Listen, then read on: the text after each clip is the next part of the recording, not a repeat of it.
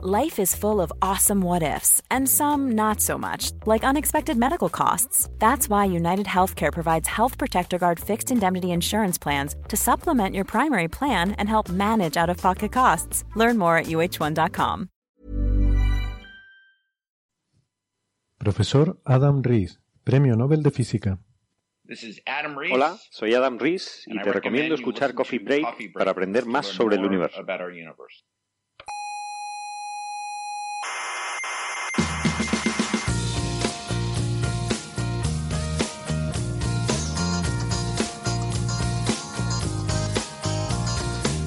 Aquí comienza Coffee Break, la tertulia semanal de la actualidad. Perdona, perdona, perdona. ¿Qué? ¿Que comienza qué? Coffee Break, ¿Y eso qué es Coffee Break? una tertulia semanal sobre ciencia. ¿Y de qué materia se habla? Pues de física, química, Sí. astrofísica, Sí. cosmología. ¿Biología también? Sí, también, o sea, Mm. ciencia y Ya. un poco de biología. Pero poco, ¿no? Nada, nada, casi nada, casi nada, no te preocupes. Vale, vale. Básicamente es ciencia. Vale.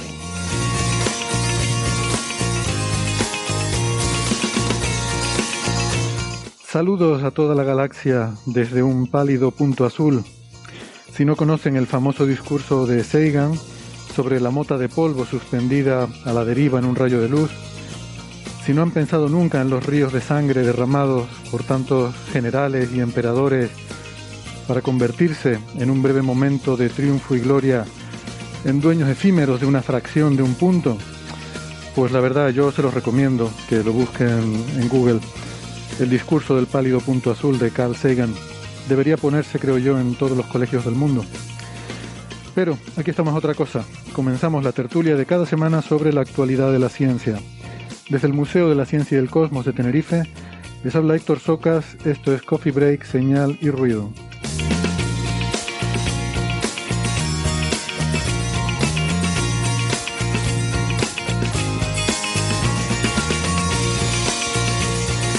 Hoy hablaremos sobre exolunas, sobre agujeros negros desalineados, cúmulos de galaxias y sobre todo, ojo que esto podría ser muy gordo, algunos indicios serios que apuntan hacia una revisión del modelo cosmológico. Estaríamos hablando de un nuevo modelo con presencia significativa de energía oscura al principio del universo.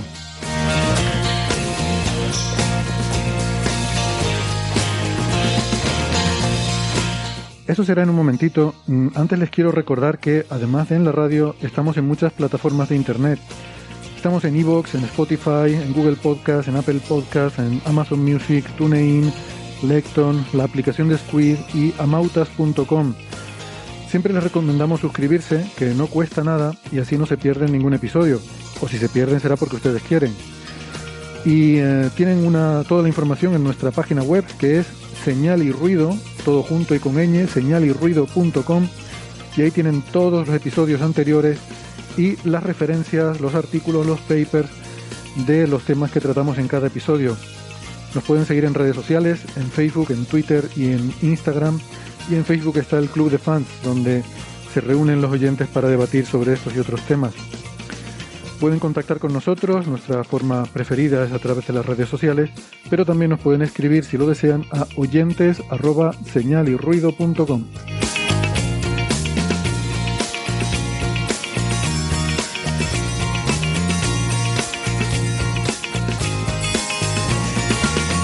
Aunque también nos pueden escuchar en la radio herciana de toda la vida. En Canarias estamos en Icoden Daute Radio, Radio ECA, Ondas Yaiza y Radio Juventud.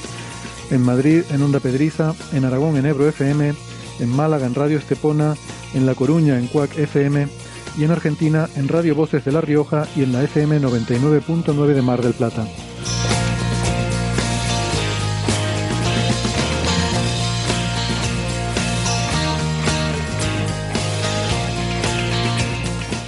Hoy llevo mascarilla, siempre me he preguntado si eso se nota en el audio. Yo creo que sí, pero igual es porque soy particularmente pijotero con estas cosas.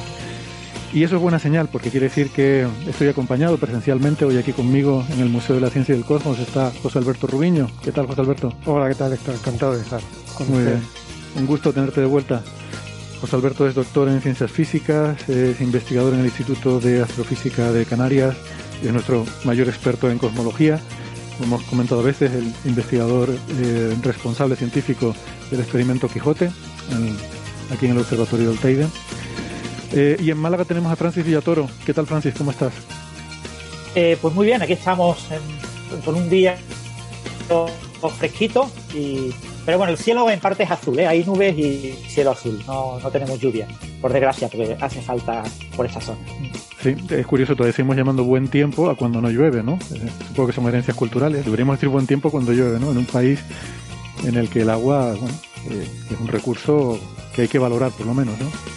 Sí, y en estos días se supone que viene una gran borrasca que va a cubrir toda España y, va a haber lluvias intensas en algunos lugares. Eh, por desgracia, aquí en Málaga no se espera que llueva. Vaya, bueno. En, en, Málaga capital, ¿eh? ¿eh? En la provincia sí, ¿eh? Bueno, seguro que los sitios donde llueva le podrán vender el agua. Eh, Francis es físico, informático y doctor en matemáticas, es profesor en la Universidad de Málaga. Su username en Twitter es arroba emulenews.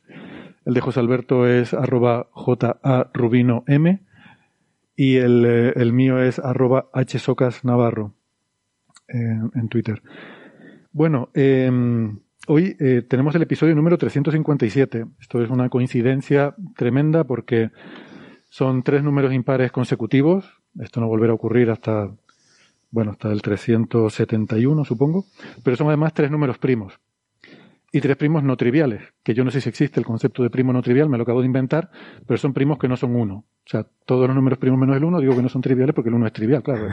es divisible por sí mismo y por uno, bueno, no tiene mucho, mucha gracia, ¿no? Eh, eh, el uno no se considera número primo. Ah, vaya, bueno, pues los números primos, me acaba de fastidiar la definición. O sea, si, si consideras el número, normalmente los números excepcionales, por ejemplo, el cero factorial o, el uno como posible primo, eh, solo se aceptan si tienen utilidad en ciertas fórmulas. O sea, si hay ciertas mm. fórmulas matemáticas de gran interés eh, eh, por sus múltiples aplicaciones que requieren, en el, en el caso extremo, pues por ejemplo, que el 1 sea primo. Y resulta mm. que no se conoce ninguna de esas fórmulas en la que el 1 sea necesariamente primo. De hecho, muchas fórmulas el 1 las incumple, con lo que el 1 no debería ser primo en ningún caso. Muy bien. Pues nada, yo estaba aquí diciendo una tontería y hemos aprendido algo nuevo, como siempre.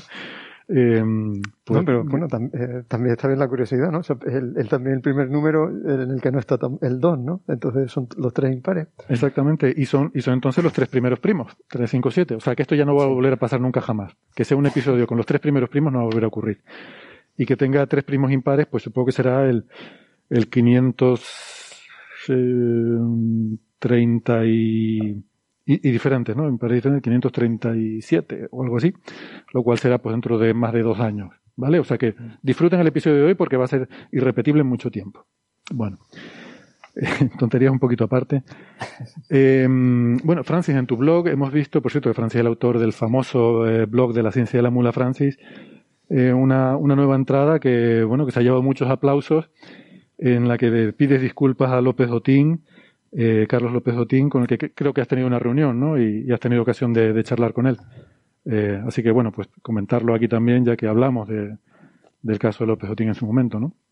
Sí, eh, Carlos López Otín vino a impartir una conferencia aquí a Málaga, invitado por colegas, y aprovechamos, pues, para, él quería reunirse conmigo, pues nos reunimos y, y estuvo, pues, comentando un poco el caso, ¿no? Él, él inició, digamos, la charla diciéndome que le gustaría que yo me disculpara públicamente a él por la pieza que escribí, fundamentalmente porque la pieza fue utilizada como arma arrojadiza contra él. Él recibió eh, acoso y, bueno, eh, uno de los argumentos que ciertas personas, él me lo estuvo comentando, eh, usaron mi, mi, pieza, que mi pieza en ningún caso, es decir, mi blog mm, es un blog de divulgación científica que trata de ser lo más riguroso posible, eh, obviamente mm. intento eh, no, no, atacar nunca a nadie, ¿no? Y, mucho menos me gustaría que las piezas de mi blog se utilizaran para atacar a alguien cuando hablo, por ejemplo, de alguna, algún investigador, ¿no? Porque mm. excepcionalmente hablo de investigadores. En general no me gusta, ¿eh?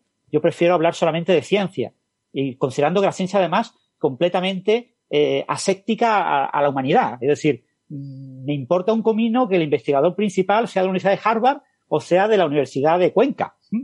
Eh, trato de que lo relevante sea el resultado científico, mm. no eh, el tema del sesgo por el de autoridad o, cualquier tipo de ataque ad hominem. Mm. Y, pero por parece, mi pieza fue utilizada por ciertas personas para, para atacar a, a Carlos y me pareció que no era conveniente. ¿no? Entonces, el, En esa conversación, además, él me comentó, como sabéis, la, el, caso López Otín nace de la retirada de nueve artículos, ocho en una revista, eh, eh, JBC, y la revista de eh, bioquímica, de Journal of Biological Chemistry. Y bueno, él me comentó los argumentos científicos que él, por los cuales él considera que esos artículos no tendrían que haber sido retirados. ¿vale? Y entonces él, eh, esos argumentos a mí eh, eran cosas que yo ignoraba sobre la metodología, detalles metodológicos eh, asociados a las figuras que aparecían en esos artículos, en concreto una única figura en esos diferentes artículos es la que era problemática. Y, y esos argumentos me parecieron perfectamente convincentes. Yo no soy experto, en, era una cena y yo estaba acompañado por dos expertos que ratificaron que lo que estaba comentando Carlos era, era verdad, ¿eh? era, era, correcto desde el punto de vista metodológico. Pero ya digo, son detalles de técnicas que se usaban hace 20 años y que hoy en día ya prácticamente no se usan porque se han modernizado. Mm. Y, y, claro, si estas personas que son de mi confianza y también de la confianza de Carlos me aseguran que eso era así, pues yo no tengo eh, dudas de que la retirada de esos artículos en JBC fue injusta. Pero no solo eso, sino que Carlos además eh, empezó a, comentarme información de carácter confidencial, es decir, personas con nombre y apellidos en esa revista y en eh, otros lugares eh, que fueron los responsables de que acabaran retirándose esos artículos. Como es obvio para todos los oyentes, yo no puedo revelar los nombres de esas personas ni exactamente qué hicieron. Por supuesto, lo único que yo sé es lo que me contó Carlos, ¿vale? Yo asumo que era cierto todo lo que me estaba contando, y él es quien tiene que tomar medidas contra esas personas. De hecho, Carlos fue editor de la revista JBC y conoce a eh, editores y puede, conoce mucha información interna de la revista que me contó que yo obviamente no puedo contar. Entonces yo creo que quien tiene que contar los detalles de, todo lo que ha ocurrido es el propio Carlos Jotín y yo espero y deseo que próximamente, en, en unos años, no va a ser pronto, pero en unos años él pueda escribir, por ejemplo, un libro contando todos estos detalles de su caso y aclarando eh, todas las dudas. Pero ya os digo, yo quedé perfectamente convencido por lo que, como he comentado en la pieza en mi blog de disculpas, de que eh, fue injusto la retirada de esos artículos y, y, me pareció muy mal que alguien usara mi pieza para atacar a, a Carlos. Y entonces Carlos me dijo, mira, pues me gustaría que publicaras una, por, un lado, que borraras la pieza, pues yo le dije, si quieres la cambio, eh, rehago la pieza de tal manera de que se vea claro de eh, cuáles son los argumentos que tú me acabas de contar. Me dijo, no, yo prefiero que borres la pieza, que no la uh, rectifiques. Y bueno, no pasa nada. Yo la borro sin ningún problema. Y además me gustaría una disculpa pública. Yo dije, perfecto, no hay ningún problema. Y, y entonces él me puso el ejemplo de otra disculpa pública que ya se había publicado y me dijo algo parecido a esto. Y entonces pues yo hice una eh, disculpa pública mm, por mi cuenta, es decir, con mis argumentos, eh, mencionando mi pieza, mencionando mis dos intervenciones en Coffee Break y eh, acabando eh, como una especie de, enlace a la otra disculpa con una frase o un par de frases de la otra disculpa al final. Y, nada más, no hay mucho más que contar. Yo espero, ya digo, que, que Carlos aclare en primera persona todos estos detalles que ya digo, son muchas de las cosas que me contó, son cosas que involucran a personas con nombre y apellido. Eh, algunas de esas personas yo sé que existen, otras de esas personas yo no sé si existen o no, es decir, son personas a las que yo no conozco ni tengo eh, capacidad eh, para conocer, pero yo, por cómo me lo contó, pues parecían perfectamente creíbles todos los argumentos y eran muy, muy razonables. ¿no? Entonces yo no puedo revelar información confidencial que yo recibí, y que es la que me ha convencido a mí. Y quien tiene que revelarla, obviamente, es Carlos López Otín. Y lo único que puedo hacer es pedirle disculpas y también, por supuesto, aquí en, en este programa, en el Coffee Break, pedir disculpas públicas a Carlos, porque realmente mi pieza, pues quizás no eh, fue acertada y quizás, eh, como él dice, yo tendría que haber contactado con él uh, antes de escribir la pieza, pero claro, no es mi costumbre contactar con los investigadores de los artículos de los que yo hablo. ¿no? En este caso yo no hablaba de los artículos, hablaba de eh, noticias que se habían publicado en medios, en blogs sobre este caso y las notas de retirada de, de, de esos artículos en la revista. Yo no tenía más información, ¿no? Y quizás pues tenía que haber eh, porque sea por el tono de mi pieza, pues no era el adecuado, ¿no? Tenía que haber sido eh, más cauto en una pieza que involucra personas, ¿no? Mm. Y esto es una cosa pues, relativamente grave. Pero os digo, mm, lo que a mí más me molestó y la razón fundamental por la que yo acepté que había que retirar eh, la pieza de mi blog y borrarla es que eh, había sido usada eh, en contra de, Carlos para acosarle y, bueno, yo soy un humilde divulgador. Yo nunca imaginé que una pieza que yo publicara en mi blog fuera a ser usada de esa manera. Y no me parece Claro, no tiene, no tiene, sentido, ¿no? No es un documento oficial, ni es un paper, ni es nada de carácter. Es un, es un, artículo comunicativo, como pueden ser pues todos los artículos que salieron en el país, en el AVES, en todos los medios de comunicación en aquellos, en aquellos, eh, en aquellos días.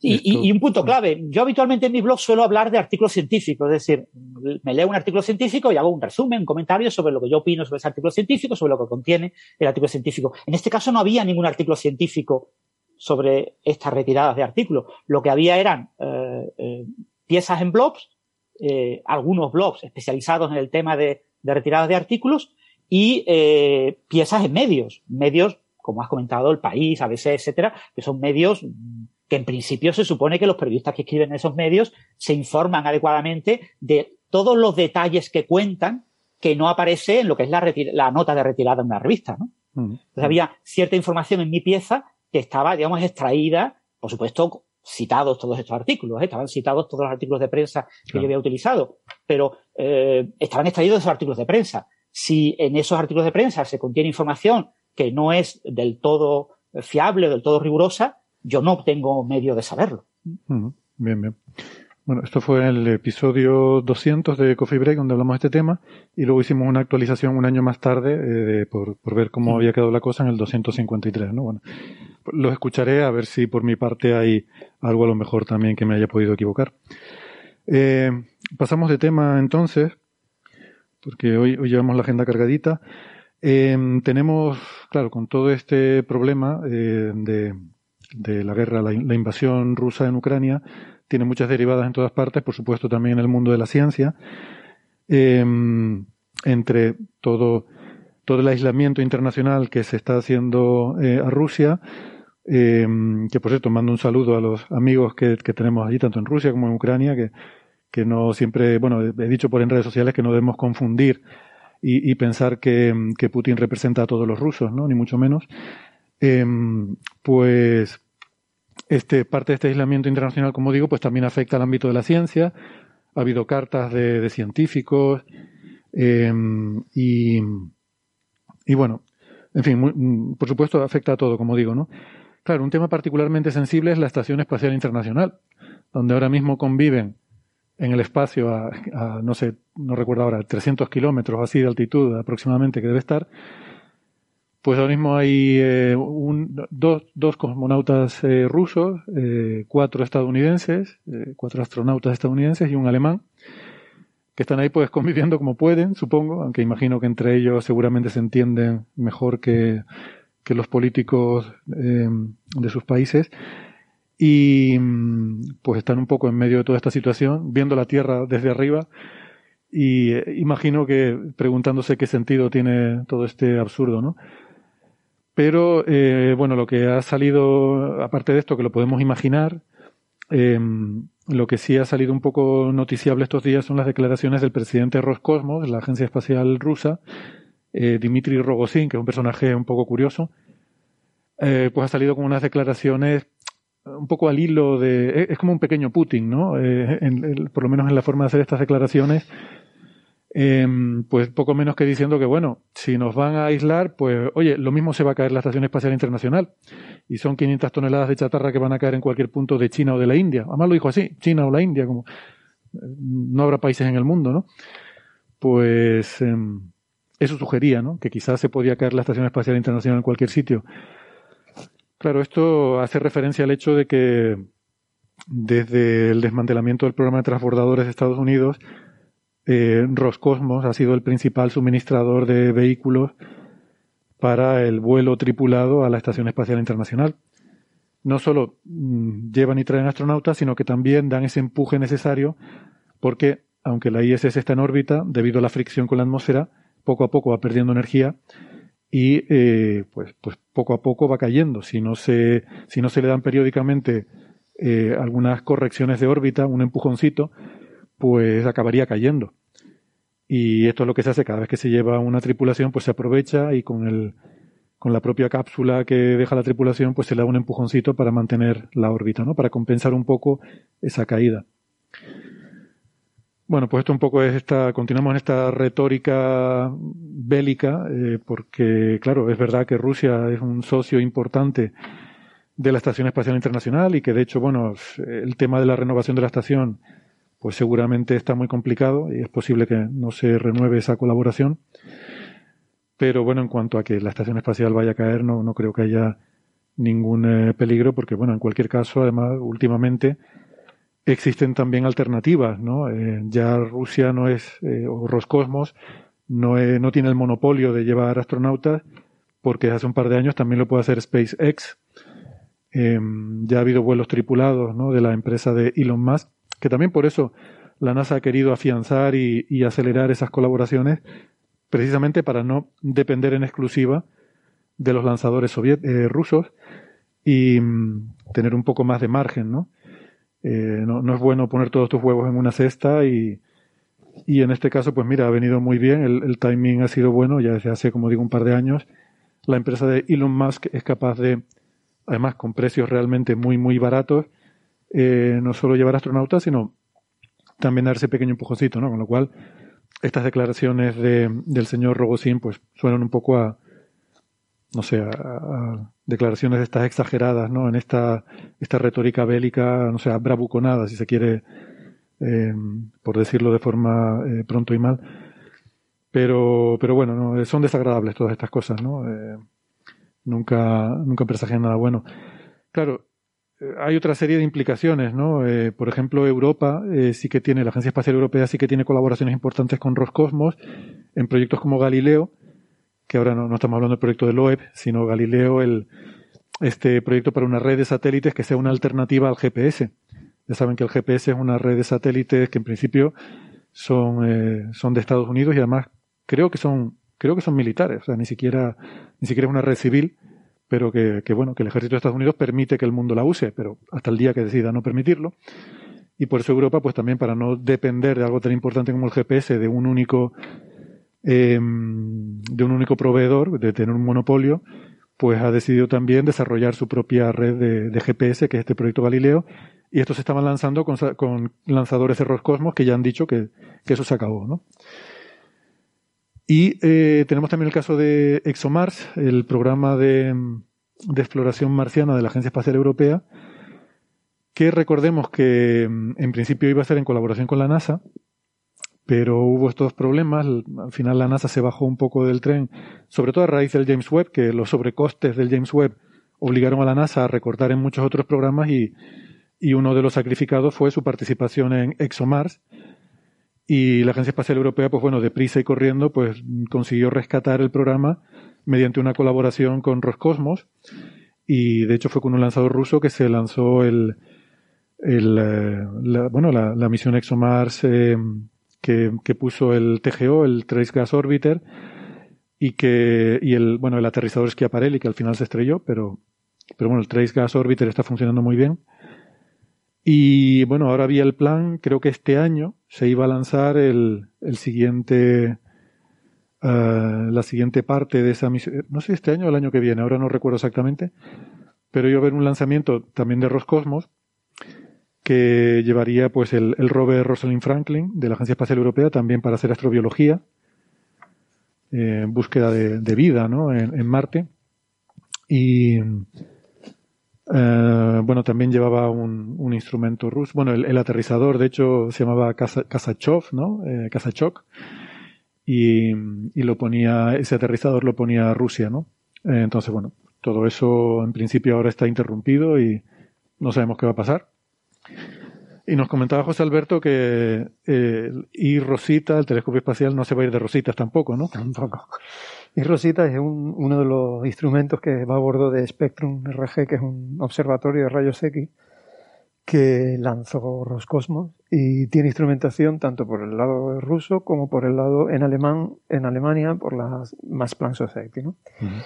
y, el instrumento se llama Irrosita y que tiene vinculación con un tema que luego vamos a comentar, con la observación de cúmulos de galaxias en particular y en general eventos muy energéticos en el universo.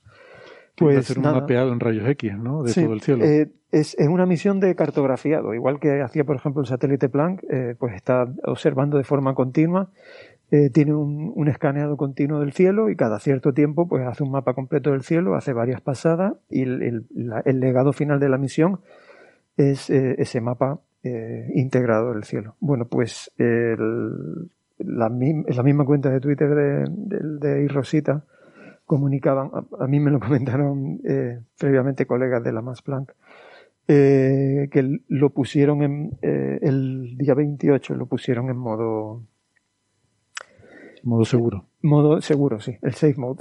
es básicamente desconectar el equipo. Así mm. que bueno, pues no está observando el, instrumento alemán. Ya. Bueno, pues, pues nada, son, en fin, es una pequeña parte, por supuesto, de los problemas que hay ahora en el mundo, pero da un poco de pena, ¿no? Porque uno, uno pensaría que normalmente la ciencia es el ámbito eh, en el que eh, estas diferencias, o bueno, no, no llamar diferencias, pero estos, en fin, conflictos se pueden, se pueden ayudar a, mm, a superar, ¿no? Durante los tiempos de la Guerra Fría, pues eh, había colaboraciones que, que cruzaban el, el, telón de acero. Eh, bueno, siempre decimos que Sagan, ¿no? Carl Sagan tuvo problemas con la administración Reagan, pues a raíz de, ese colaboracionismo que él tenía con sus colegas soviéticos, que a su vez eran eh, un poco opositores también a su régimen y supongo que también tuvieron problemas, ¿no? Por su lado, eh, en su lado de, con sus eh, dirigentes políticos. Eh, y bueno, pues, en fin, pienso que la ciencia puede ser de, lo que contribuye a resolver estos problemas, ¿no? Más que a, y, y es una pena que, que, se, que se corten puentes, porque además es una cosa que es para beneficio de la humanidad, o sea, que todos perdemos con esto, ¿no? Mm, entiendo que en las sanciones pues siempre hay algo de que eh, uno intenta perjudicar al otro, aunque también te perjudica a ti, siempre que pones una sanción mm, también te estás perjudicando tú mismo, pero intentas perjudicar más al otro. Lo que pasa es que todas estas cosas, eh, francamente, a mí me parece que a Putin y al pueblo ruso también le va a dar bastante igual lo que pasa con Irrosita, lo que pasa con ExoMars o lo que pasa con la ISS, bueno, siempre que no les caiga encima de la cabeza.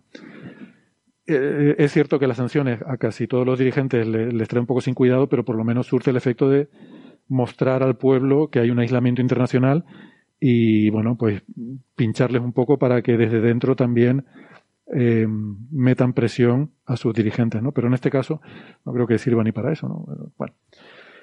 En fin, que es una, es una pena que, que haya que haya que recurrir a estas cosas, pero la verdad es que la, la situación es la que es eh, y no, no, tiene ninguna justificación desde ningún punto de vista. Bueno, mmm, si no quieren comentar nada, no sé si Francis querías decir algo, si no pasamos. No, la verdad es que me apena mucho, ¿no? Lo, que, que, cosas como la Estación Espacial Internacional y en, en, telescopios y en muchas misiones futuras de colaboración de Rusia con otra, de la agencia espacial rusa, Roscosmos con otras agencias del mundo, pues que pues, se tengan que paralizar, se tengan que suspender y probablemente a medio o largo plazo mmm, no, no, no, se ve fácil, fácil que se vuelvan a recuperar estas colaboraciones, con lo que, no sé, me, me, apena un poco ¿no? por la ciencia, pero en cualquier caso tenemos que aceptarlo y es la situación que tenemos y, y, y es de esos efectos colaterales que tienen estas tragedias que son la, las guerras y las invasiones ¿no? de un país a otro. Totalmente. Bueno, eh, otra noticia un poco. Fíjate que normalmente siempre decimos que las noticias de ciencia son buenas noticias, pero bueno, a veces, a veces no tanto. Eh, con el, el, ITER, pues hemos, hemos visto también estos días la noticia de que ha habido un, bueno, un parón, una pausa, digamos, porque hay que reevaluar, en particular el Consejo de Seguridad Nacional de Francia, que es el país en el que se está construyendo, pues bueno, este es uno de los puntos de chequeo que había del proyecto, ¿no? Al que se ha llegado y, y ha decidido o ha pedido información adicional porque hay, sobre todo, en el informe hay tres aspectos que ha identificado el Consejo de Seguridad Nacional sobre los que quieren más detalles, ¿no? Y está ahora el proyecto, pues, intentando eh, elaborar esos detalles y yo creo que Francis ha seguido bastante el asunto, pero bueno, son, son cuestiones constructivas, o sea, no es un problema de la física, sino de la construcción de ese edificio tan enorme que hay que construir, blindado de hormigón, y, tiene que ver Los temas de, seguridad nuclear, una cosa que tenemos que recordar es que eh, todo tiene que estar perfectamente documentado y, los controles son muy, muy estrictos, ¿no? Entonces, si tú estás haciendo eh, una central nuclear de fisión o estás desarrollando un reactor experimental de fusión, eh, todo lo que tú digas que vas a hacer es lo que tienes que hacer. O sea, eh, porque hay una serie de evaluaciones de la seguridad de todo lo que tú estás haciendo, que son evaluaciones independientes a tu proyecto y que, y que te dan el visto bueno para continuar, pero como has comentado Héctor, periódicamente te revisan. Entonces tú, obviamente, tienes que ser sincero con todo lo que ocurre. Entonces, si tú en tu proceso de construcción, porque es una obra civil, y todos sabemos que en la construcción de cualquier edificio siempre hay pequeños cambios respecto a lo que son los planos, ¿no? está el plano del arquitecto y está el plano de ejecución, está el plano de obra y después está realmente lo que se hace, ¿no?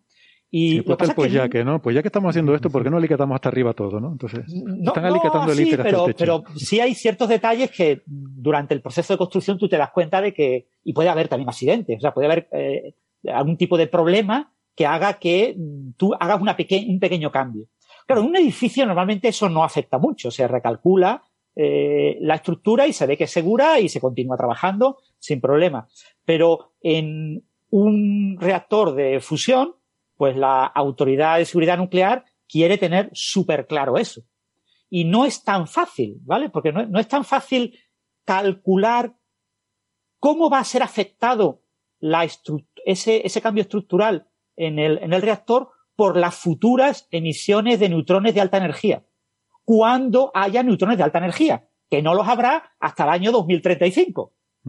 Mm. Como pronto. esa es justo la razón, una de las razones por las que se construye un reactor experimental para estudiar todas estas cosas.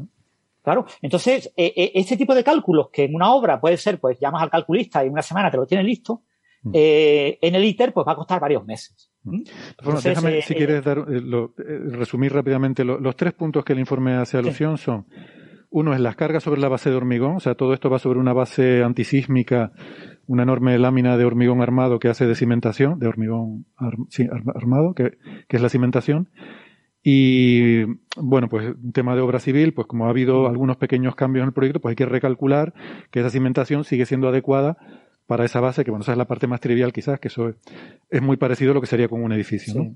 La, base tiene como eh, amortiguadores, mm. eh, 300 y pico, no recuerdo, cerca de 400 amortiguadores, y bueno, ha habido cambios en, eh, estructurales en, la, en, la, en, el edificio, pequeños, muy pequeños, pero suficientes para que haya que recalcular que todo eso estaba bien diseñado desde el principio con estos nuevos cambios. Sí, claro, cualquier pequeño cambio, poner un azulejo aquí, seguro que les hubieran hecho recalcular ese, esa estructura. Esto se supone que es lo más fácil de justificar, ¿eh? sí, esto es totalmente obra civil. Quiero decir que esto, cualquier estudio de arquitectura eh, trabaja con este tipo de cosas.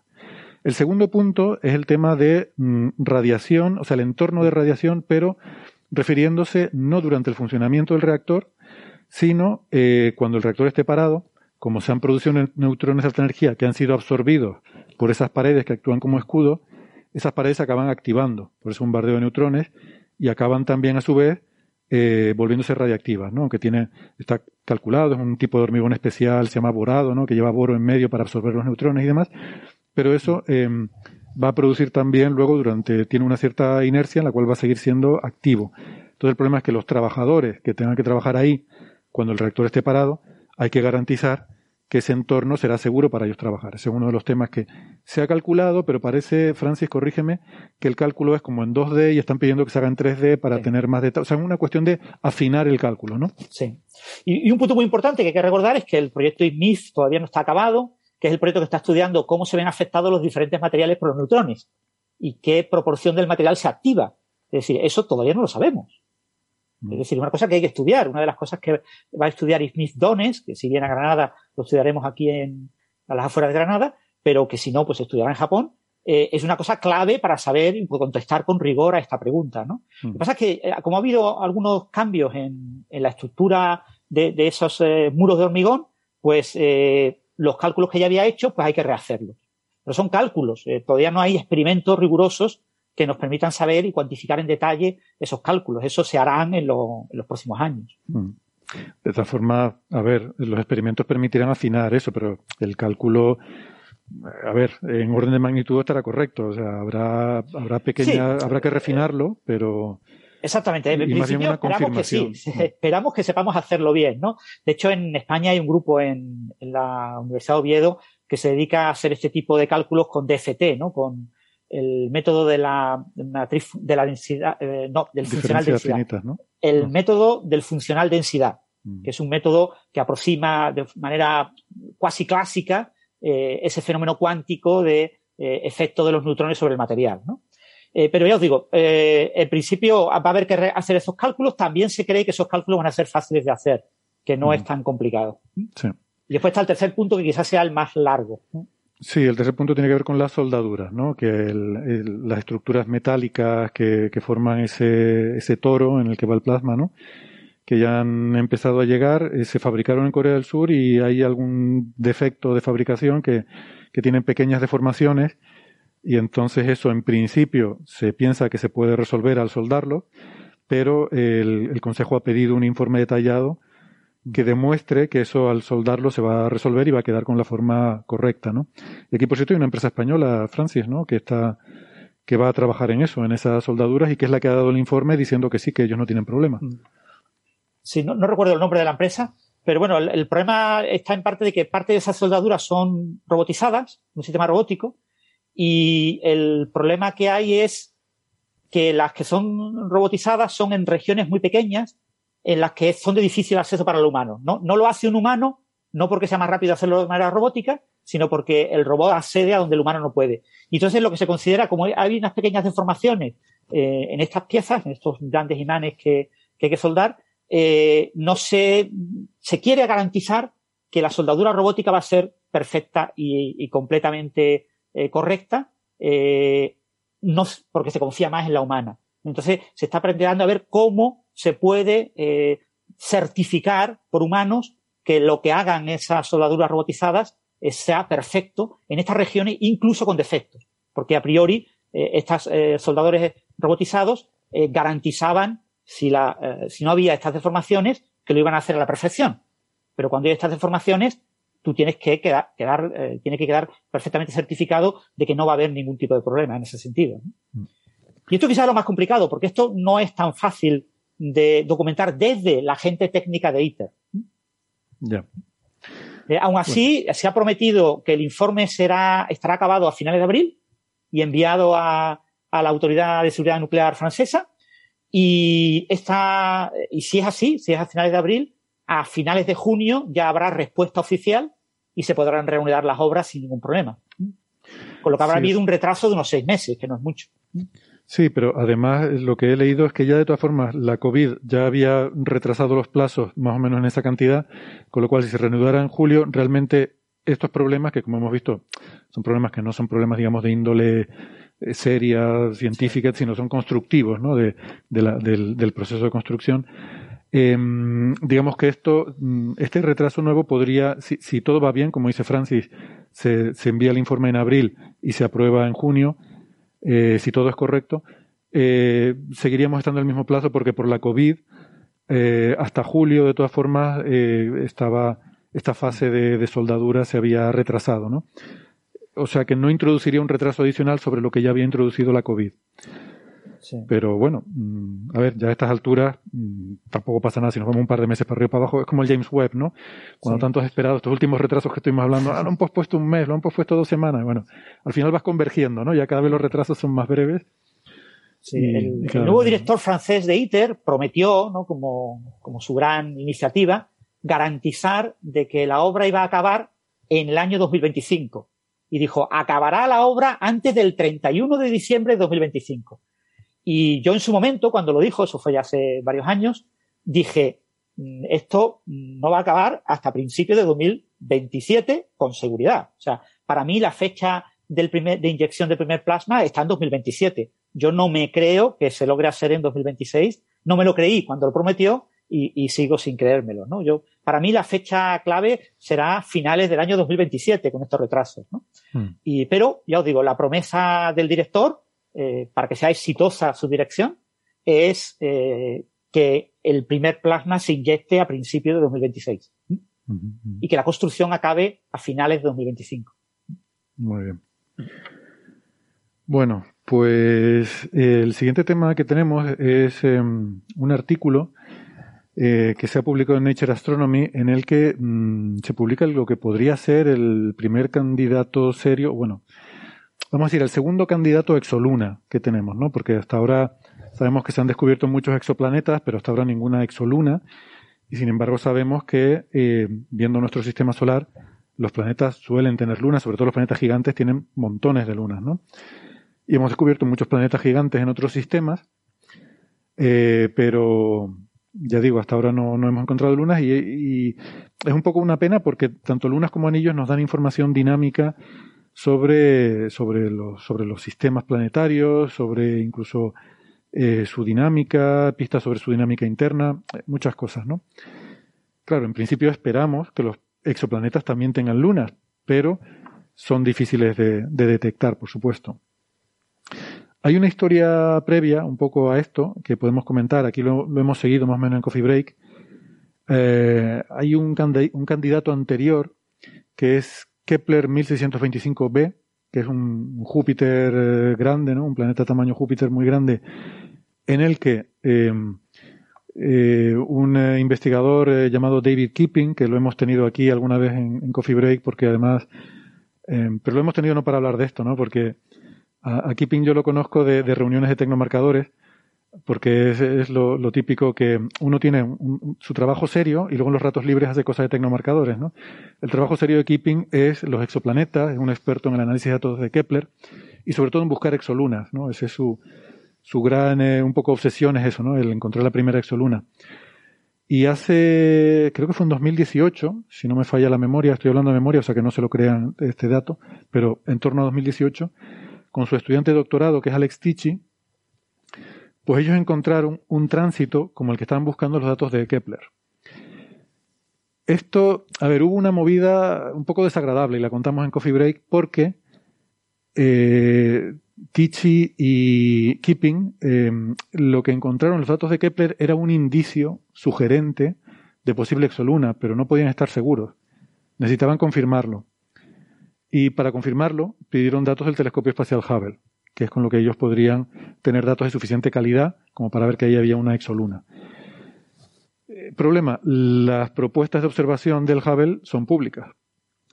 Eh, con lo cual, en cuanto ellos pusieron una propuesta para observar con Hubble una estrella en concreto, eh, y eso se vio, pues, sabiendo que Keeping se dedica a buscar lunas y que había pedido tiempo de Hubble para observar una determinada estrella, pues ya todo el mundo sabía.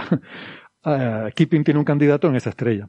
Porque claro, Kepler, vamos a ver, el satélite Kepler es un satélite que observa 200.000 estrellas a la vez. Está continuamente, continuamente observando 200.000 estrellas y sacando sus curvas de luz para ver cuándo pasa por delante un planeta, delante una estrella y produce esa firma de bajada de, luz por un tránsito, ¿no? Entonces, bueno, ahí se, formó una situación un poco eh, eh, turbulenta porque una publicación, una revista, que ahora no recuerdo cuál era, así que no voy a, no voy a, para no meter la pata, no, voy a decir nada, pero una revista de divulgación importante les pidió que escribieran un artículo sobre el tema. A lo cual ellos se negaron porque dijeron, es que no, no tenemos nada, queremos primero tener nuestras observaciones porque es que si no va a venir otro y nos lo va a pisar.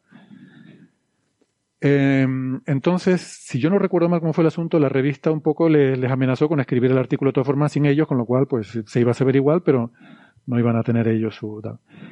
Con lo cual lo que hicieron fue subir un preprint al archive diciendo que había un candidato de Exoluna en los datos de Kepler. Creo que eso no se publicó en ninguna revista porque era demasiado flojo el indicio, era demasiado débil como para que tú puedas publicar un artículo científico que pase revisión por pares y tal, pero por lo menos subirlo al archive para que quedara un poco la prioridad, por lo menos moral, de que eran ellos los primeros en haberlo visto y que lo que estaban era intentando confirmarlo, ¿no? Y a raíz de eso, pues entonces sí, de hecho, Tichy escribió el artículo para esta revista divulgativa, ¿no?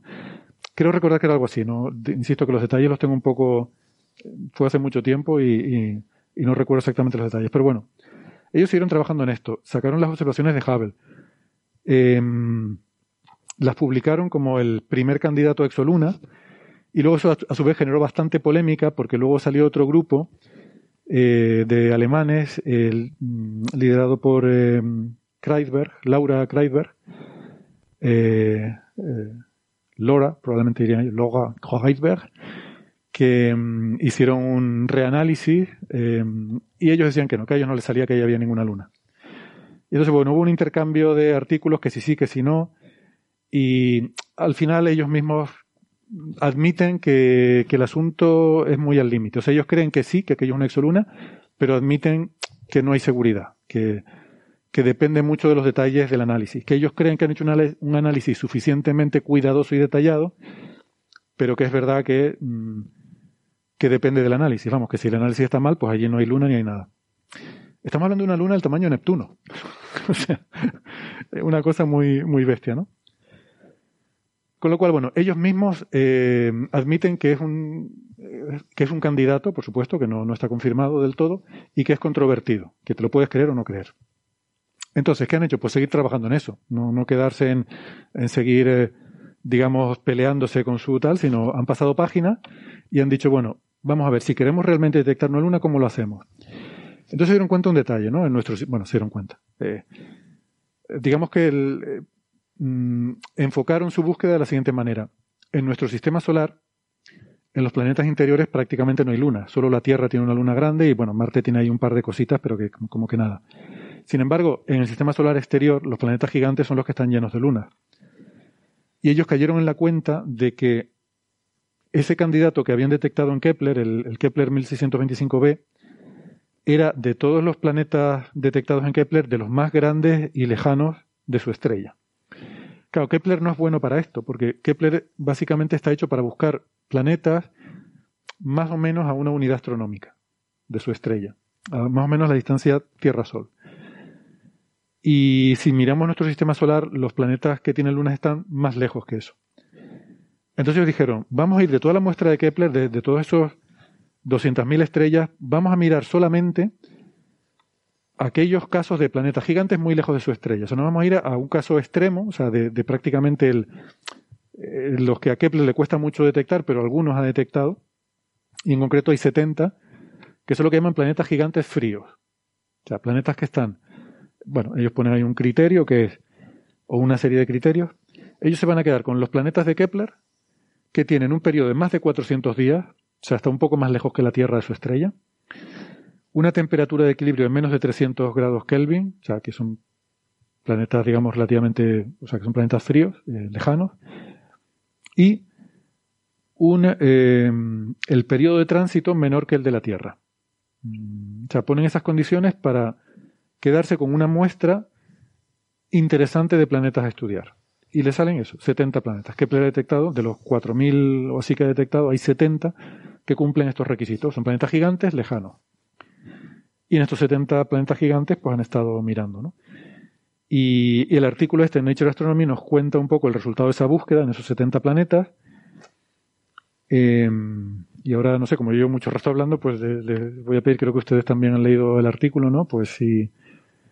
Em, bueno, ¿qué ¿qué les ha parecido, no? Porque al final se queda con un candidato, ¿no? El Kepler 1708b como un planeta con un buen candidato a exoluna. Y aquí ellos sí creen que este de verdad es un candidato ya firme, firme, que habrá que confirmar en otras observaciones, probablemente con el Hubble, pero, eh, pero este ya sí lo, lo consideran mucho más sólido que el anterior Kepler 1625b. Em, sí, bueno, no, no hay mucho que, que comentar. Yo no puedo comentar muchos detalles muy técnicos, por, pero bueno, básicamente el, la señal que uno espera observar en, el tránsito de un planeta con una gran luna, pues es que la, curva de tránsito, que es una caída así en forma como de U y, subida posterior eh, y recuperación del brillo de la estrella, pues esa curva en U pues tiene como un pequeño codo. Tiene como, claro, está la curva en U del planeta y estaría la curva en U de la Luna, que sería mucho más pequeña. ¿eh? Y entonces, pues sumadas, pues hacen que la curva en U tenga como una pequeña, un pequeño codo, un pequeño, una pequeña subida, ¿cierto? Y esa subida, claro, como lo, mm, eh, la Luna está dando vueltas alrededor del planeta, pues no necesariamente cada vez que se repite el tránsito aparece ese codo en el mismo lugar. A veces puede aparecer, eh, coincide que aparece en un lado de la U, otras veces aparece en el otro lado de la U. Entonces, lo que se observa en los datos que tienen ellos eh, cuando miro, por ejemplo, la, figura 2, que es la, la, las curvas de luz del tránsito, lo que se observa, claro, tiene muchísimo ruido, ¿vale? O sea, eh, tú ves los datos y dices, bueno, ahí está el codo o no está. Pues eh, hay que hacer análisis estadístico. Cuando ellos superponen a los datos observacionales la curva roja continua de lo que la teoría predice que sería la, ese pequeño codo asociado a la luna, pues tú te ves inducido a pensar que está ahí el codo, ¿no? Mm. Eh, lo que sí es cierto es que se, que se ve que hay una pequeña eh, dispersión, aumenta la dispersión en la región del codo de los datos, con lo que eso sugiere que ahí está pasando algo. Eh, pero bueno, mm, ah, yo mm. soy, yo quedo poco, yo he quedado poco convencido viendo las figuras del artículo de que realmente la, la detección que se ha obtenido es firme. Así que hasta que no haya una nueva confirmación, eh, no, no quedaré yo convencido. Mm. Eh, aún así, ellos hablan de una observación a 4,8 sigmas. ¿eh? Ellos hablan de 4,8 sigmas. ¿eh? Que, digo que es un candidato, ¿eh? O sea, ellos no están afirmando esto es una exoluna. Dicen esto es un candidato serio a exoluna. Y que habrá que dicen que su señal tiene casi 5 sigmas, ¿eh? O sea que es una barbaridad. Bueno, el 5 sigma es, o sea, esto es la, digamos, la, ¿cómo se llama? La preferencia bayesiana. Keeping es un, él se dedica a aplicarle el teorema de Bayes a todo. O sea, él pide un café por la mañana, ¿no? Y pregunta, pide la cuenta y, le aplica el teorema de Bayes para ver más o menos cuánto le va a salir el café, ¿no? De hecho, es muy gracioso. Su cuenta de Twitter, el, esto donde pone el nombre de usuario, mira, te lo enseño aquí, José Alberto. Tiene puesto, este usuario tiene puesto la, la probabilidad de ser David Keeping es proporcional a la probabilidad de, de ser de apellido Keeping, si mi nombre es David, multiplicado por la probabilidad de que mi nombre sea David, que es un poco el, el, teorema, de Bayes. Y mm, eh, lo que ha hecho es eso, ¿no? O sea, ha cogido dos modelos. Eh, un modelo es tengo estrella y un planeta, y otro modelo es tengo estrella, planeta y luna. Y, compara la preferencia bayesiana entre los dos modelos y sale que es muy favorablemente la preferencia al modelo de estrella, planeta y luna. Mm hay que tener un poco de cuidado con estas cosas. Eso no quiere decir que sea seguro eso, sino quiere decir que de las dos posibilidades que tú le has ofrecido a la inferencia, una de, las una de las posibilidades es mejor que la otra. Pero podría haber otras posibilidades, por ejemplo, me invento ahora, seguramente no es el caso, pero que haya manchas en la estrella.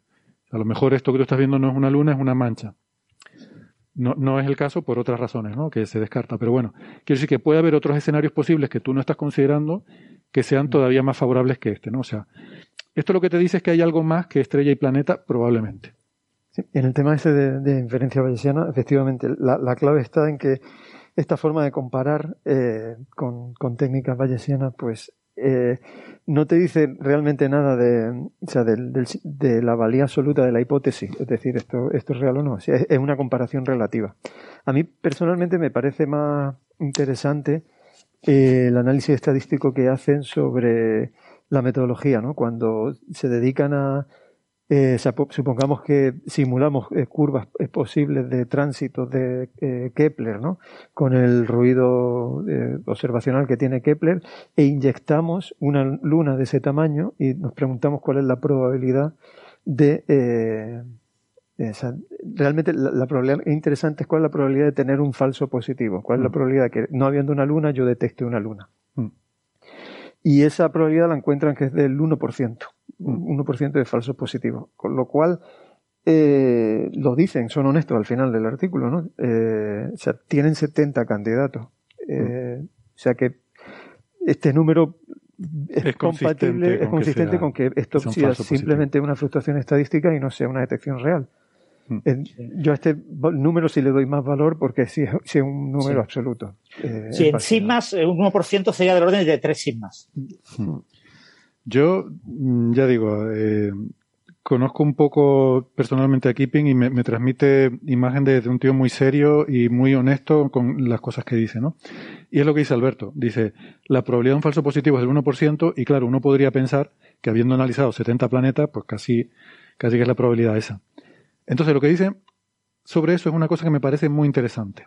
O sea que al final, el cuánta credibilidad le demos a esta detección depende de cuánto de probable sea que haya lunas en los planetas como este. Y lo pone aquí en la discusión, ¿no? Ellos se hicieron un poco la estimación.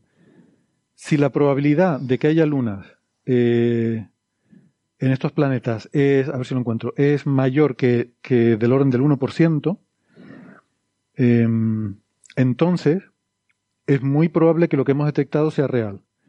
Pero si no, entonces eh, lo más probable es que sea un falso positivo. Pero claro, eso es un prior. Eh, es decir, eso es algo que tendríamos nosotros que asumir. Como no tenemos ni idea porque no tenemos estadística de poblaciones de lunas, no, no sabemos cuánto puede valer ese prior. O sea que dependiendo de lo que nosotros, eh, la, suposición que nosotros hagamos sobre la prevalencia de lunas, o sea, si pensamos que las lunas son abundantes en exoplanetas, entonces lo más probable es que esto sea una luna. Pero si pensamos que no, que son raras, y probables o raras está al, orden del 1%, entonces esto lo más probable es que sea un falso positivo, ¿no? Y esa, esa argumentación me, me, pareció muy interesante. Claro, ellos solo tienen dos tránsitos. Si tuvieran más, se podría, se podría comparar, ¿no? Bueno, vamos a hacer aquí una pausita. Eh, le aprovechamos para despedirnos de los oyentes que nos están siguiendo por la radio. Eh, nos despedimos hasta la semana que viene, aunque les recordamos que vamos a seguir hablando de este tema y sobre todo de la energía oscura temprana en el universo. Eso lo haremos en la versión extendida en el podcast. Eh, nos pueden buscar en internet para seguir esa, esa conversación. Pero si no, pues nos despedimos hasta la semana que viene. Si no escuchan en internet, no toquen nada, que ya volvemos. Hasta ahora.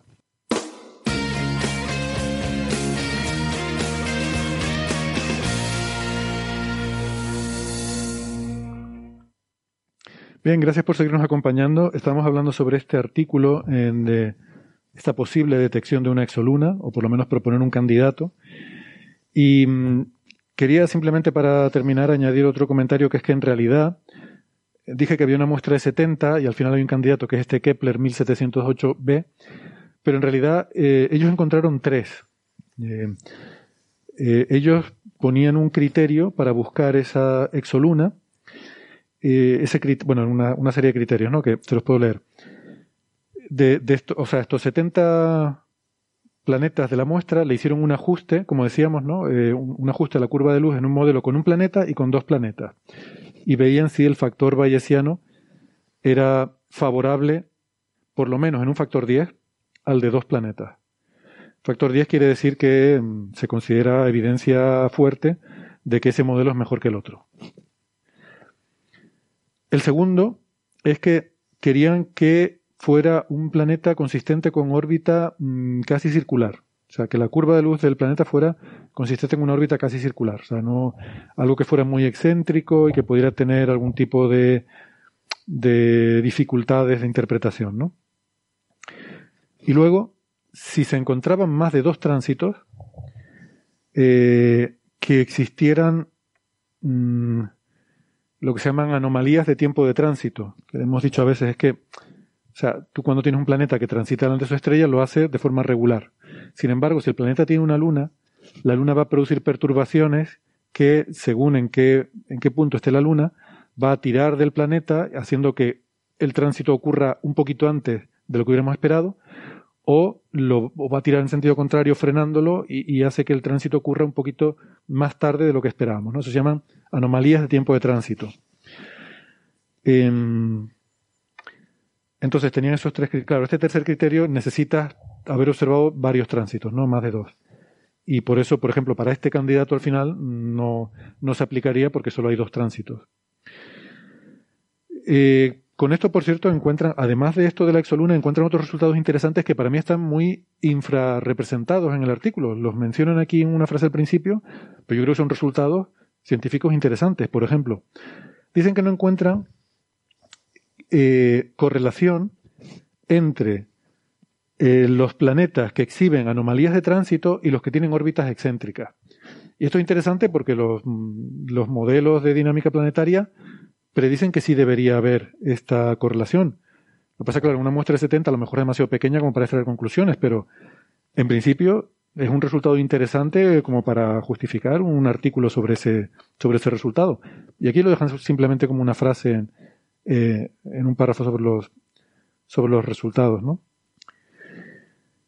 Em, en fin, y, y, luego sí dice otra cosa, dice, lo que sí vemos es evidencia, bueno, no evidencia, o sea, indicios sugerentes, no, no fuertes, pero bueno, mm, indicios sugerentes de que la distribución de excentricidad mm, contiene más de una componente. O sea, que, la distribución estadística de cómo es la excentricidad de los, planetas sugiere que, como, bueno, como dicen aquí, que hay diferentes formas por las que se producen esas excentricidades. Y por eso no es una única distribución, sino que tiene como diferentes componentes que pueden corresponder a diferentes mecanismos físicos por los cuales los planetas acaban en órbitas excéntricas. ¿no?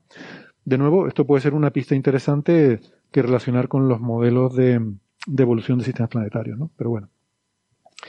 Total, que ellos encuentran tres candidatos y, y entonces empiezan a buscar criterios para intentar descartar que sea una luna. Y esto lo explica muy bien Keeping en un hilo de Twitter en el que, eh, no sé, yo creo que sobreactúa un poco, en el que dice, bueno, tenemos tres candidatos de luna, vamos a intentar cargárnoslos, los vamos a matar. Y entonces empieza a decir razones por las cuales eh, puede descartar los otros, mm, bueno, dos de los tres candidatos, que ahora no me acuerdo, pero a ver si lo encuentro por aquí en este hilo de Twitter. Eh, bueno, primero ven que la distribución de ruido es gaussiana, como uno esperaría. Em, van haciendo una serie de test. Em, bueno, no sé, no, lo encuentro aquí.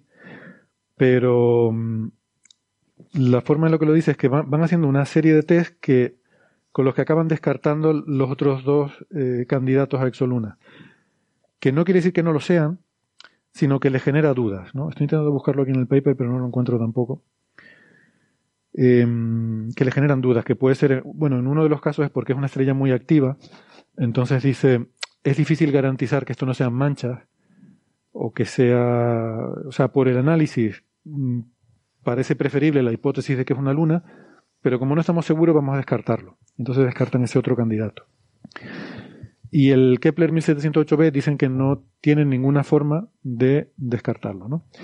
Y tal como lo cuenta en el hilo de Twitter, como digo, mm, suena como, em, como a que estoy intentando cargármelo, pero no lo consigo. ¿no? Y dice, qué frustrante es. Eh, pruebo esto y no me lo cargo. Pruebo esto y no me lo cargo.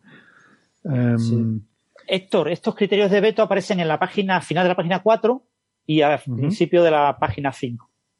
Vale betting de Kid, eh, te pone, te pone un par de párrafos, te describe, pues eso, bueno, varios párrafos, ¿no? Hay aquí cuatro o cinco párrafos, te describe lo, cómo ha intentado eliminar estos candidatos. Sí. Ah, que esto ya está en métodos, ¿no? La sección de métodos. Claro, yo estoy aquí con el PDF, esto está en la sección de métodos, sí. Vale, vale. la sección de métodos, en la página 4 y 5. De acuerdo, bueno, esa parte no me la leí. Y, pero bueno, que es muy, es muy gracioso como, como lo cuenta en Twitter, ¿no? Porque dice, es que no consigo matar esta luna y me voy con una sensación de fracaso porque no consigo matarla y tal. Claramente yo creo que eh, exagerando y sobreenfatizando lo que por una parte es una postura científica muy loable, que es decir, voy a intentar descartar todas las otras posibilidades lo más que pueda, pero bueno, tampoco hace falta que montes este teatro, ¿no? Entonces yo no sé si, o sea, este escepticismo es sano, cuando uno tiene un descubrimiento interesante, intentar descartar todas las otras posibilidades. Entonces, no sé si hay un punto de, hipocresía en esto, decir, es que lo he intentado por todas las maneras posibles, pero no he conseguido matar a este candidato, ¿no? Bueno, hay un punto ahí de, a lo mejor, de, teatro. O también, debido a la experiencia anterior en la que publicaron aquel candidato y tuvieron aquella controversia con el grupo alemán, pues que han querido en esta ocasión estar muy seguros y que no les aparezca ahora otro grupo competidor diciendo, no, no, esto no es eso, es otra cosa. Entonces ellos han intentado, según dice aquí en Twitter, pues eh, buscar todas las posibilidades de qué puede ser esto que no sea una luna y al final, de forma muy frustrante para ellos, no han conseguido encontrar otra explicación. Bueno, no me lo creo que sea frustrante para ellos porque evidentemente te pones muy contento si descubres la primera exoluna, ¿no? Pero, en fin, que, que quizás eh, no sé, me, sonó un pelín hipócrita esta, esta forma de plantearlo en Twitter, ¿no? Pero bueno, es una, es una forma divertida. Por cierto, Keeping tiene un canal de YouTube que se llama Cool Worlds, donde habla de este tipo de cosas y, y es muy, es muy divertido, ¿no? Tiene también este, esta forma de contar las cosas así un poco, un poco teatralizada quizás. Y bueno, no he visto en concreto, seguro que tiene un vídeo sobre esto, no, no lo he visto, la verdad. Yo no suelo ver vídeos, así que bueno, pido disculpas. De, de esto he visto un par de ellos y me han gustado, pero, pero no sé, de, de, este tema en concreto no lo he visto, pero seguro que tiene alguno. Y esto es un poco lo que, lo que yo tengo que comentar sobre este tema. No sé si. Yo, yo, vamos, yo creo que es una de las cosas interesantes que quedan ahora mismo pendientes, ¿no? Detectar exolunas y exoanillos también.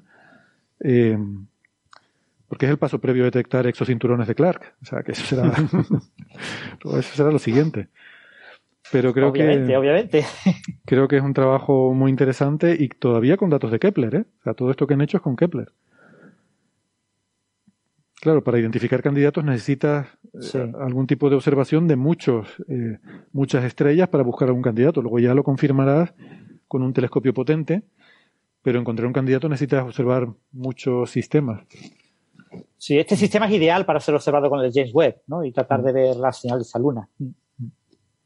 Bueno, y además esto es un sistema un poquito más normal porque es un planeta tamaño Júpiter, más o menos, y la Luna es tamaño terrestre, ¿no? Eh, Do- dos, dos con seis veces, ¿no? La Tierra, creo recordar. Sí. 2,6 veces, o sea, un poco más grande que la Tierra, mm, grande, pero no es un Neptuno, ¿no? Eh, y bueno, está ahí una cosa un poquito intermedia, ¿no? Eh.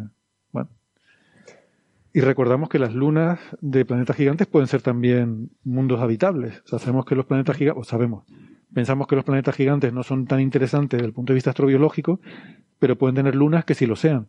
De hecho, en el sistema solar hay lunas, planetas gigantes que son objetivos potenciales de, de interés astrobiológico. Pero tú imagínate, un planeta gigante en zona de habitabilidad, sus lunas tendrán superficies potencialmente habitables. O sea que ese tema, no sé, es interesante y yo creo que va a dar para mucho.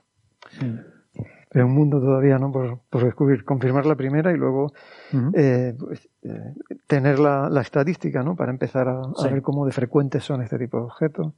Cómo Sí. de frecuente. Ahora, tenemos estadísticas ya de planetas. Sabemos que en promedio un- una estrella, eh, hay, una, hay un planeta por estrella, por ejemplo, en sistemas, en, en, en, en la galaxia. Pero, eh, ¿cómo de frecuentes son las lunas? Solo tenemos la evidencia otro- de nuestro sistema solar. Otra historia, ¿no?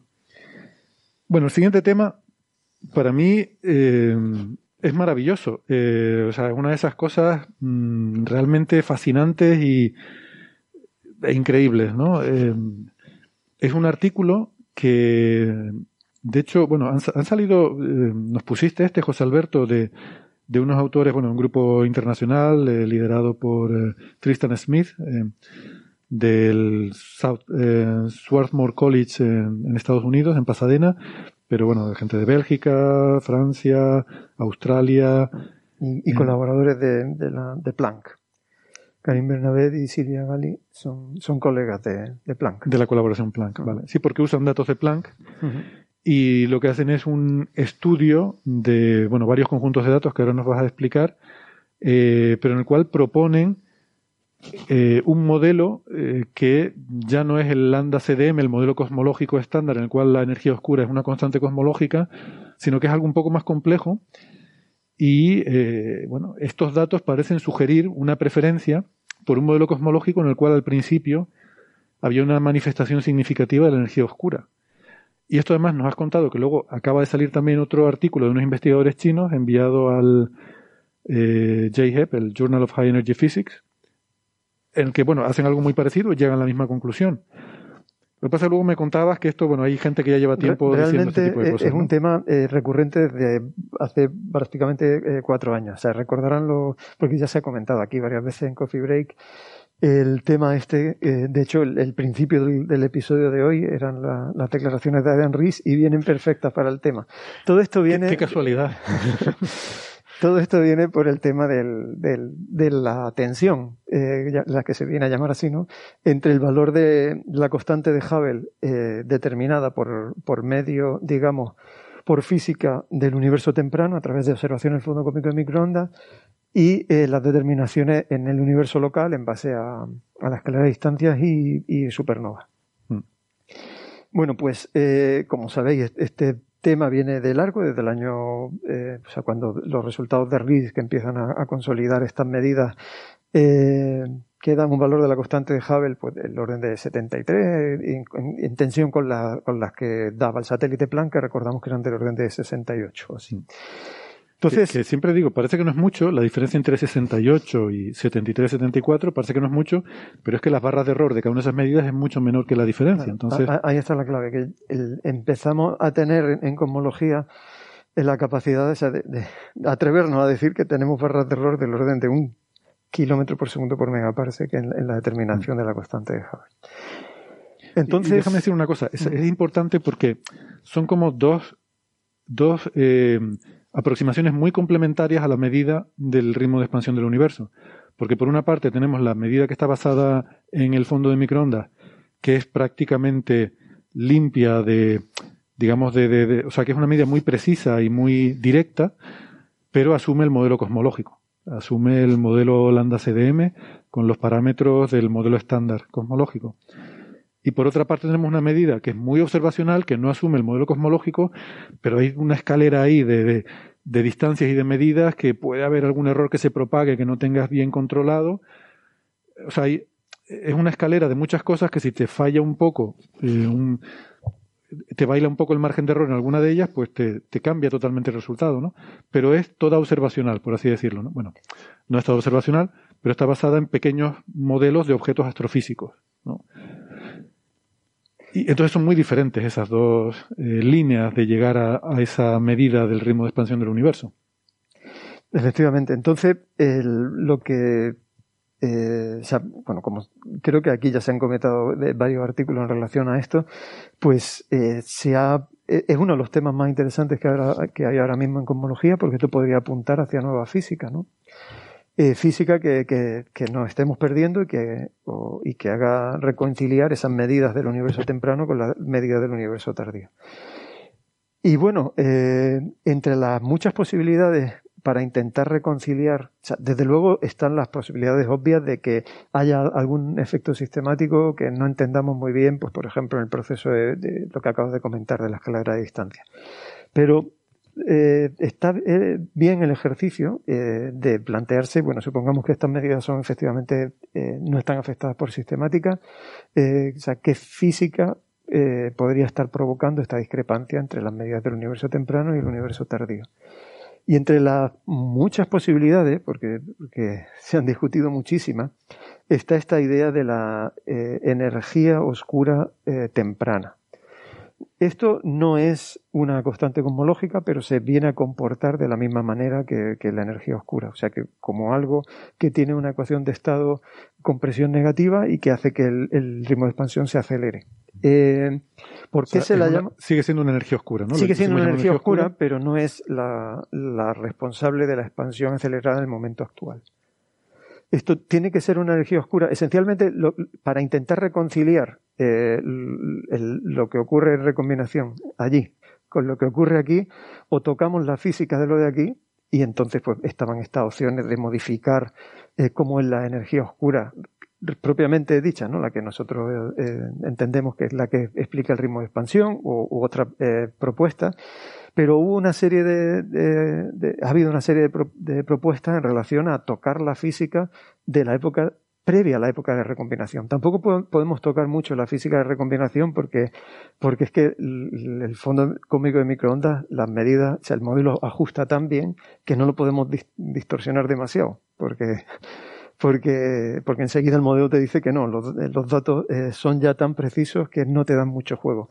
Pero este, esta idea de la de Early Dark Energy, energía oscura temprana, es una energía oscura en el sentido de que produce una expansión acelerada del universo y se la llama temprana porque tiene que ser algo que para no distorsionar demasiado lo que observamos en el fondo de microondas tiene que haber ocurrido previamente a la época de recombinación.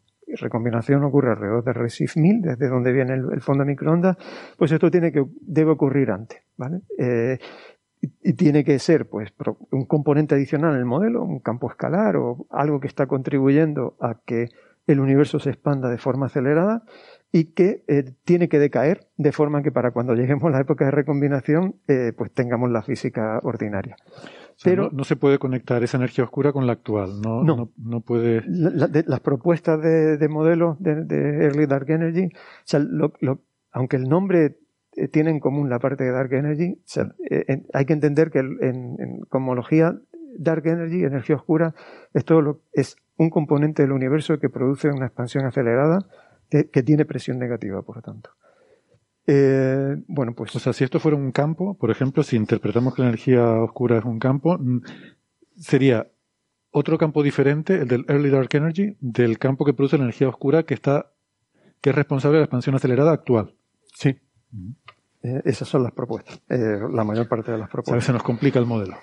Sí, bueno, se habla de, de campos tipo acción, y, bueno, pues implicaría pues tener un componente adicional que, como digo, tiene que distorsionar el ritmo de expansión del universo de forma que aceleremos eh, cómo se expande el universo previamente a la época de la recombinación eh, el acelerar eh, el ritmo de expansión lo que nos hace es que de forma efectiva el tamaño del horizonte, que es la cantidad que mide el fondo cósmico de microondas, sea un poquito más pequeño y eso implica que la constante de Hubble es un poquito mayor.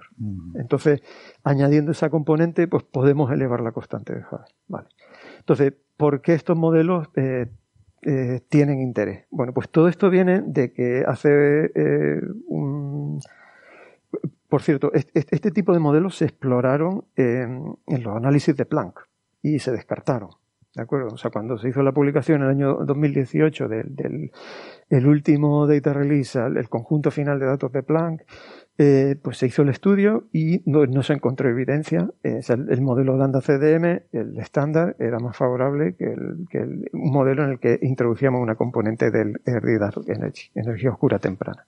Entonces, todo esto eh, viene de que, bueno, pues el año pasado el experimento Atacama Cosmology Telescope publica, es un telescopio que está en el desierto de Atacama, que hace observaciones, es un telescopio de 6 metros, creo recordar, que eh, hace observaciones en intensidad y en polarización y, bueno, pues ha obtenido medidas muy precisas, muy precisas, ya no de todo el cielo, sino de una pequeña parte del cielo, eh, con mucha mejor resolución angular que Planck, porque es un telescopio mucho mayor, eh, pero de una región eh, pequeñita. Y bueno, pues con esas observaciones, eh, pues se encontró que las medidas sobre, digamos, la anisotropía, tanto intensidad como polarización de, ACT, eran ligeramente distintas en escalas angulares del orden de, pocos minutos de arco sobre el cielo, ligeramente compatibles con las de Planck. Y cuando se hacía el análisis de, del, de cuál es el modelo cosmológico que se reconstruye con los datos de ACT, eh, pues se encontraba que el modelo de un modelo con energía oscura temprana eh, pues era ligeramente favorecido. Mm. Eh, sin embargo, en el momento en que combinan los datos de Planck, esa evidencia desaparecía. ¿De acuerdo? O sea que cuando se hace el análisis combinado de Planck y ACT, no existe esa evidencia. Mm. Entonces, en ese contexto. Déjame aclarar una cosa. Cuando dices no existe esa evidencia o que en el estudio original de Planck se descartaba, lo que estamos diciendo es que se descarta la necesidad de una energía oscura temprana, ¿vale? No, no que podamos asegurar que no existía, sino que los datos ya eran compatibles con el modelo cosmológico y que como es más sencillo que uno con energía oscura temprana, pues nos quedamos con el cosmológico, que es más sencillo. El otro es añadir parámetros. Claro, si tú añades grados de libertad, vas a ajustar mejor cualquier modelo. Entonces uno tiene que empezar por los que tienen menos Pero lo puedes cuantificar. O sea, cuando, cuando uno hace comparación de modelos, esto conecta con lo que acabamos de discutir de, del ajuste de modelos en las lunas, ¿no? de, de, exolunas. Eh, tú tienes un modelo, Lambda CDM, y otro modelo que tiene más parámetros libres, de energía oscura temprana. Eh, intenta ajustar los dos y tienes en cuenta cuál es el número de grados de libertad, cuál es el número de parámetros que estás ajustando en cada caso. Y hay estadísticas de comparación que te dicen, pues objetivamente, el modelo Lambda CDM tiene, eh, o sea, eh, digamos, una evidencia mayor cuando se hace esa comparación. Es, un análisis muy, muy similar al que se hace en el caso de la exoluna. Y, y bueno, en ese contexto salen eh, estos artículos. aquí nos encontramos con gente que el primer autor y el tercer autor de este artículo eh, eran, fueron uno de los eh, que propusieron esta idea de Early Dark Energy hace cuatro años, eh, cuando salieron los datos de, Planck. Y, y bueno, el, han hecho un reanálisis, incluyendo ahora la combinación de Planck, eh, ACT, este experimento que hemos comentado antes, y el otro experimento que hace medidas en escalas similares a la, a Tacoma Cosmology Telescope, que es el South Pole Telescope, el telescopio del Polo Sur, un telescopio de 10 metros que, que también hace medidas en intensidad y polarización. Bueno, eh, visto así por encima, el artículo lo que viene a decir es que eh, presentan una evidencia eh, bueno, ahora podemos discutir de a qué nivel, de unas pocas sigmas, no llega a las 5, de, que el modelo de, energía oscura temprana es favorecido. ¿Qué implica eso? Implica que ese modelo tiene un valor de la constante de Hubble pues compatible con el valor de RIS, o sea, más cercano a 74 que 68, pero el, y bueno, y, ajustan una componente de energía oscura temprana que eh, digamos tendría su máximo de, o sea, su escala característica de aparición alrededor de RESIF 3300. Bueno, eh, ahora nos metemos en los detalles de la idea del tiempo? Eh, pues esto estamos hablando de o sea, Resif 1000 eh, son 380.000 años. Entonces, Resif 3000 bueno, es que como va... Habría, que poner un calculador. Hay que, hay que hacer el calculador. Pero esto debe ser como...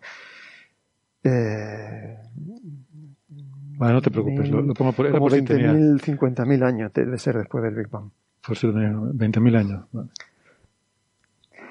Entonces, eh, la cuestión, o vamos a los detalles, ¿no? Eh, ¿Cómo consiguen eh, esta evidencia de, a favor del modelo de Dark Energy? Perdona, José Alberto, lo he calculado con, el, con la calculadora cosmológica esta de Wright, que estaba en Internet, 64.000 años. 64.000, vale. Ya, y me sonaba, o sea, dije 50.000 pues, por orden de magnitud.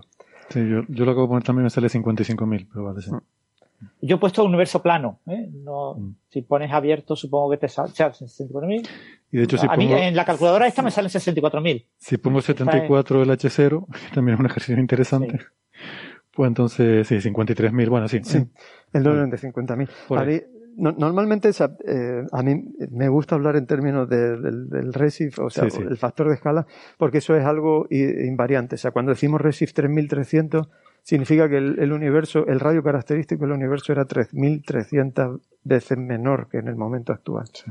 Traducir eso a una edad ya depende del contenido. Depende del modelo también. Claro, porque el llegar a ese factor de escala eh, dependiendo de cuál es el contenido energético de cada modelo, pues implica un tiempo anterior o posterior. Sí, pero porque nos gusta tener esa referencia en mente, ¿no? Quiero decir que, aunque sepamos que el número no es preciso o no es tan significativo, pero bueno, no era el primer minuto, ni era 100 millones de años. No, estamos, hablando de decenas de miles de años. Estamos hablando de, algo que tendría que estar presente alrededor de los 50.000 años y que tiene que haber decaído porque no debe haber evidencia de esa Early Dark Energy alrededor de 380.000 años. Y bueno, eh, no sé si habéis leído el artículo, o sea, quizá lo, relevante y el punto que me gustaría que, comentásemos es que eh, para llegar a tener esta evidencia de, energía oscura templana, eh, es clave eh, que en, su análisis los autores tengan que excluir los datos de Planck en múltiplos altos, es decir, resoluciones angulares pequeñas, por esta tensión que, comento eh, aparente entre los resultados de ACT y los resultados de Planck. entonces, es un poco Frankenstein eso, porque es un modelo Claro, e-, es, una forma de atacar el problema, decir, bueno, si aquí como hay una cierta inconsistencia, si yo me, yo me quedo con Planck, pero solo con las grandes escalas, solo por, con múltiplos por, por debajo de L650 que comentan aquí, que eso vienen a ser escalas angulares como de un tercio de grado, aproximadamente. Un tercio de grado, vale. La luna. Eh, si nos quedamos con escalas mayores que eso, ahí sí nos creemos a Planck. Y tiramos a Planck en el resto de escalas angulares, que por cierto el, el rango en el que Planck tiene más poder restrictivo. si quitamos eso y ahí sí añadimos los datos de ACT y de SPT, pues eh, entonces encontramos que el modelo de Renal Energy eh, sí he favorecido aquí, pues creo que el número está alrededor de las 3 sigma, creo que mencionaba. Mm. Y bueno, a ver. o sea, eh, Planck, es que claro, aquí está lo interesante. En alta resolución, porque el ACT y el South Pole Telescope ven con más alta resolución, pero campos pequeños, como decías antes. En esa alta resolución, en campos pequeños, eh, ¿creemos que es más fiable la medida de estos instrumentos que la de Planck? Eh, bueno, es que Planck no, no alcanza a, esa resolución. Ah, o sea, la resolución de Planck era de 5 minutos de arco. Pero no hay algún solapamiento entre. Hay un solapamiento y ellos están tirando el solapamiento que hay eh, entre básicamente los cinco, el límite de, resolución de Planck y esas se están quedando hasta un tercio de grado, o sea, hasta unos 20 minutos. O sea que, ¿Y, en ese solapamiento? Eh, en, ese solapamiento es donde está la, tensión que comento. Por eso digo, los datos no son compatibles. Eh, son ligeramente incompatibles, ah. eh, que eso es la figura 2 del, artículo, y, y, esas pequeñas incompatibilidades que aparecen entre las medidas de polarización de Planck y, de ACT son las que acaban guiando el ajuste. Entonces, eh, es cierto que eh, eh, ACT y South Pole, si miramos a, multipolos muy altos, es decir, a escalas angulares a, su resolución, estos son experimentos que sobre el cielo pues tienen uno o dos minutos de arco de, resolución. bueno, pues ahí obviamente Planck no tiene esa escala, esta información única y bueno, es importante. La cuestión es, en el rango de escala angular en el que solapamos con, con Planck, eh, entender de dónde viene, que yo creo que es la pregunta que tenemos que formularnos, entender de dónde vienen esas pequeñas discrepancias, porque en el fondo son las que están guiando eh, todas estas eh, conclusiones, ¿no? El hecho de, que parece que hay un... Ya. O sea, si ellos hubieran usado Planck hasta donde da Planck, ¿dicen que le saldría? Eh, ellos lo, lo, lo, discuten también y la, y la evidencia, evidentemente, o sea, la evidencia, evidentemente, evidentemente eh, disminuye.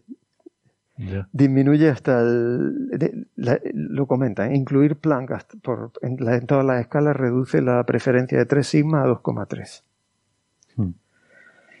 Que, bueno, pues ya es prácticamente una, una fluctuación estadística. Intrigante. Pero claro, la gran pregunta entonces es por qué no sale lo mismo cuando observa Planck que cuando observan estos instrumentos. ¿no? Bueno, pues puede, ser una, una, fluctuación estadística y, y, esto lo veremos porque eh, eh, estos experimentos están observando pequeñas regiones de cielo. Entonces, cuando estos experimentos vayan acumulando más datos en otras regiones o cuando se vayan sumando datos de, de los experimentos de nueva generación eh, que se están realizando tanto en Atacama como, como en el Polo Sur, pues eh, cuando se vaya acumulando eh, más datos y más evidencia, pues veremos si, esa variación es realmente algo estadístico o, es algo significativo. Pero desde luego el, modelo este tiene el interés, eh, creo, que de apuntarnos a que, bueno, puede, puede que exista un, posible error sistemático en, o fluctuación estadística en los datos,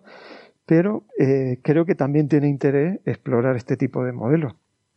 Y lo, lo, interesante, lo bonito es que, eh, bueno, pues eh, si estos modelos fueran ciertos, pues tiene una serie de implicaciones que, que, me, me, gustaría resaltar. Por ejemplo, estos modelos de energía oscura temprana para arreglar el problema de la constante de Hubble, o sea, el hecho de que el universo se expanda un poco más rápido de lo previsto previamente a la recombinación, te altera la constante de Hubble, pero esa expansión más rápida eh, borra un poquito las estructuras a pequeña escala, de forma que para ser compatible con las estructuras que vemos, estos modelos requieren que haya un poquito más de materia oscura.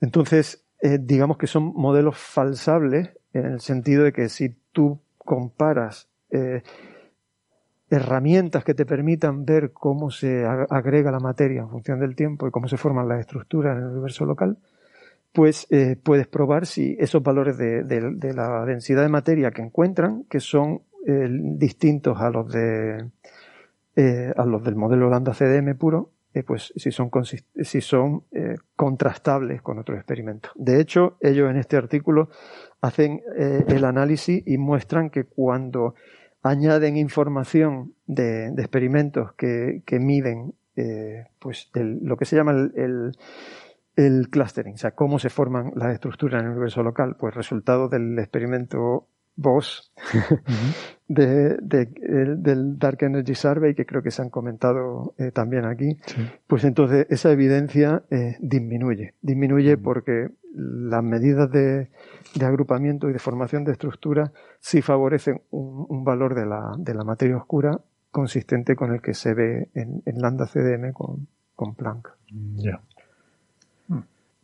Entonces, bueno, es eh, hay, un montón de detalles eh, eh, y, derivadas que se pueden sacar de, este artículo. A mí una de las cosas personalmente que más me llama la atención es que este modelo de, de Linear Energy también toca el, una de las predicciones clave de, de, Planck en relación a la inflación, a la inflación, que es el índice de la dependencia con la escala de la amplitud de las fluctuaciones.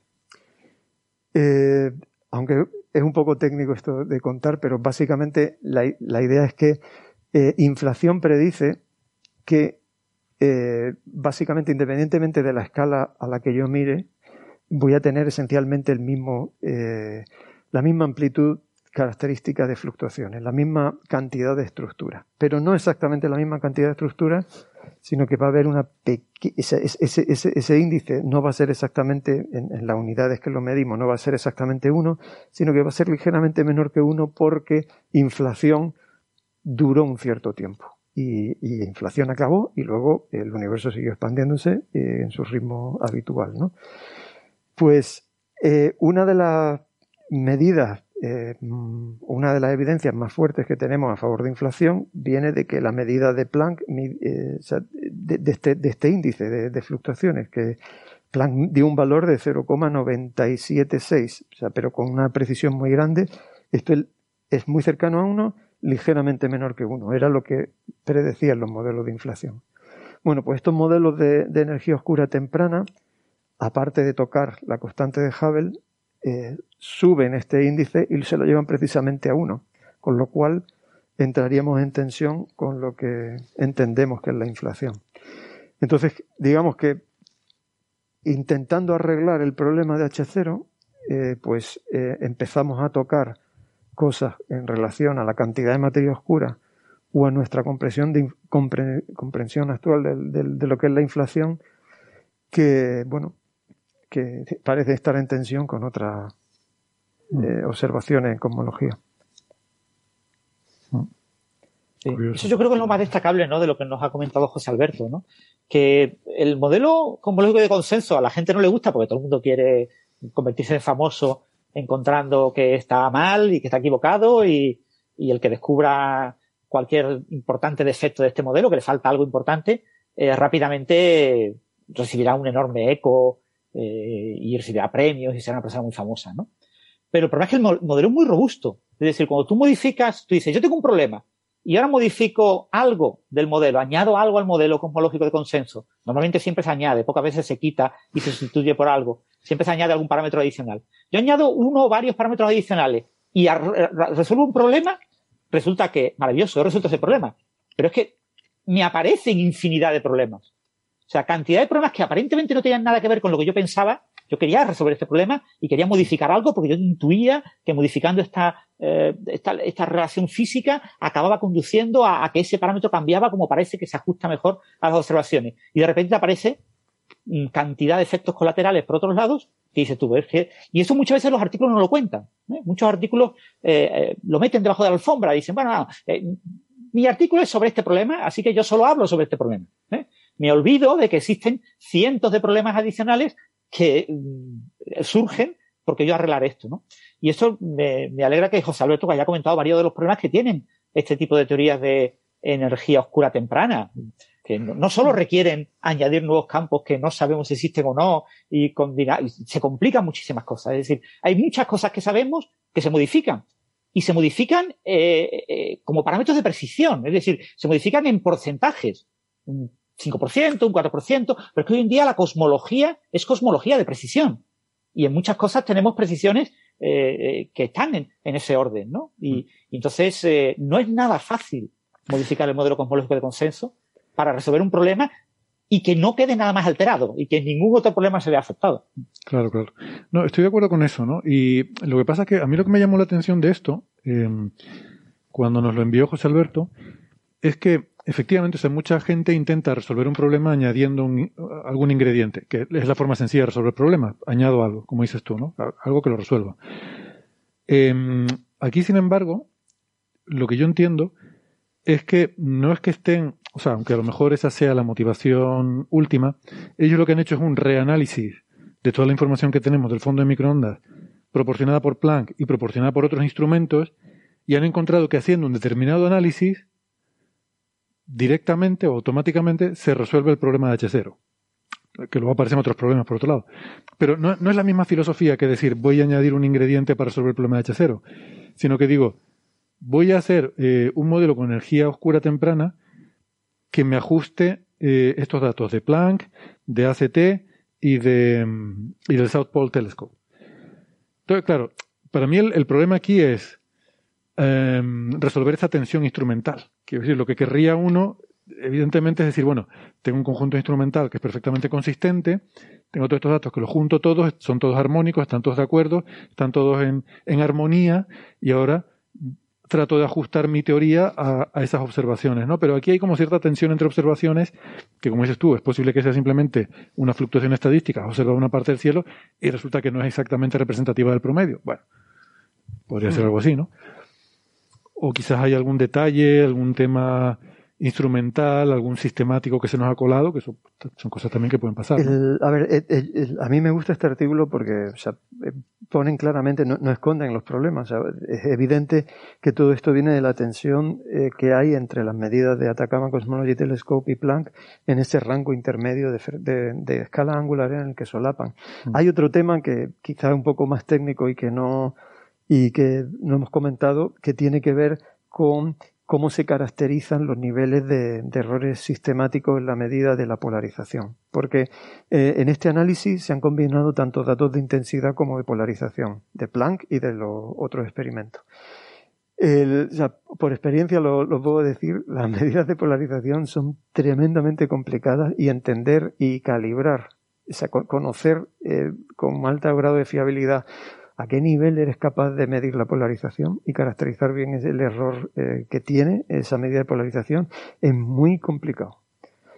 Y, bueno, en función, eh, ellos comentan, y, son honestos, en la, colaboración plan se dan dos formas de tratar ese error estadístico de la, de la eficiencia de polarización, de la eficiencia con la que somos capaces de medir la polarización, y, y, bueno, o sea, son honestos y dicen, oye, si, si utilizamos los dos métodos, pues con uno eh, encontramos más evidencia de, de, energía oscura temprana, con el otro parece que la evidencia se diluye.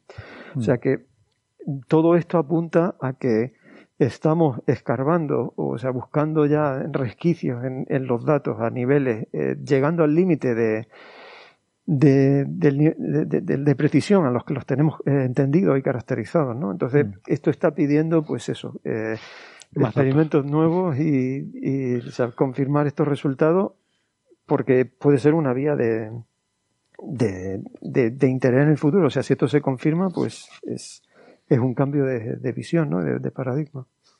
Y, José Alberto, ¿estos datos no están en esta región intermedia dominados por la variancia, variancia cósmica? Eh, en intensidad, Planck en, eso, en ese rango está totalmente dominado eh, por, eh, efectivamente por,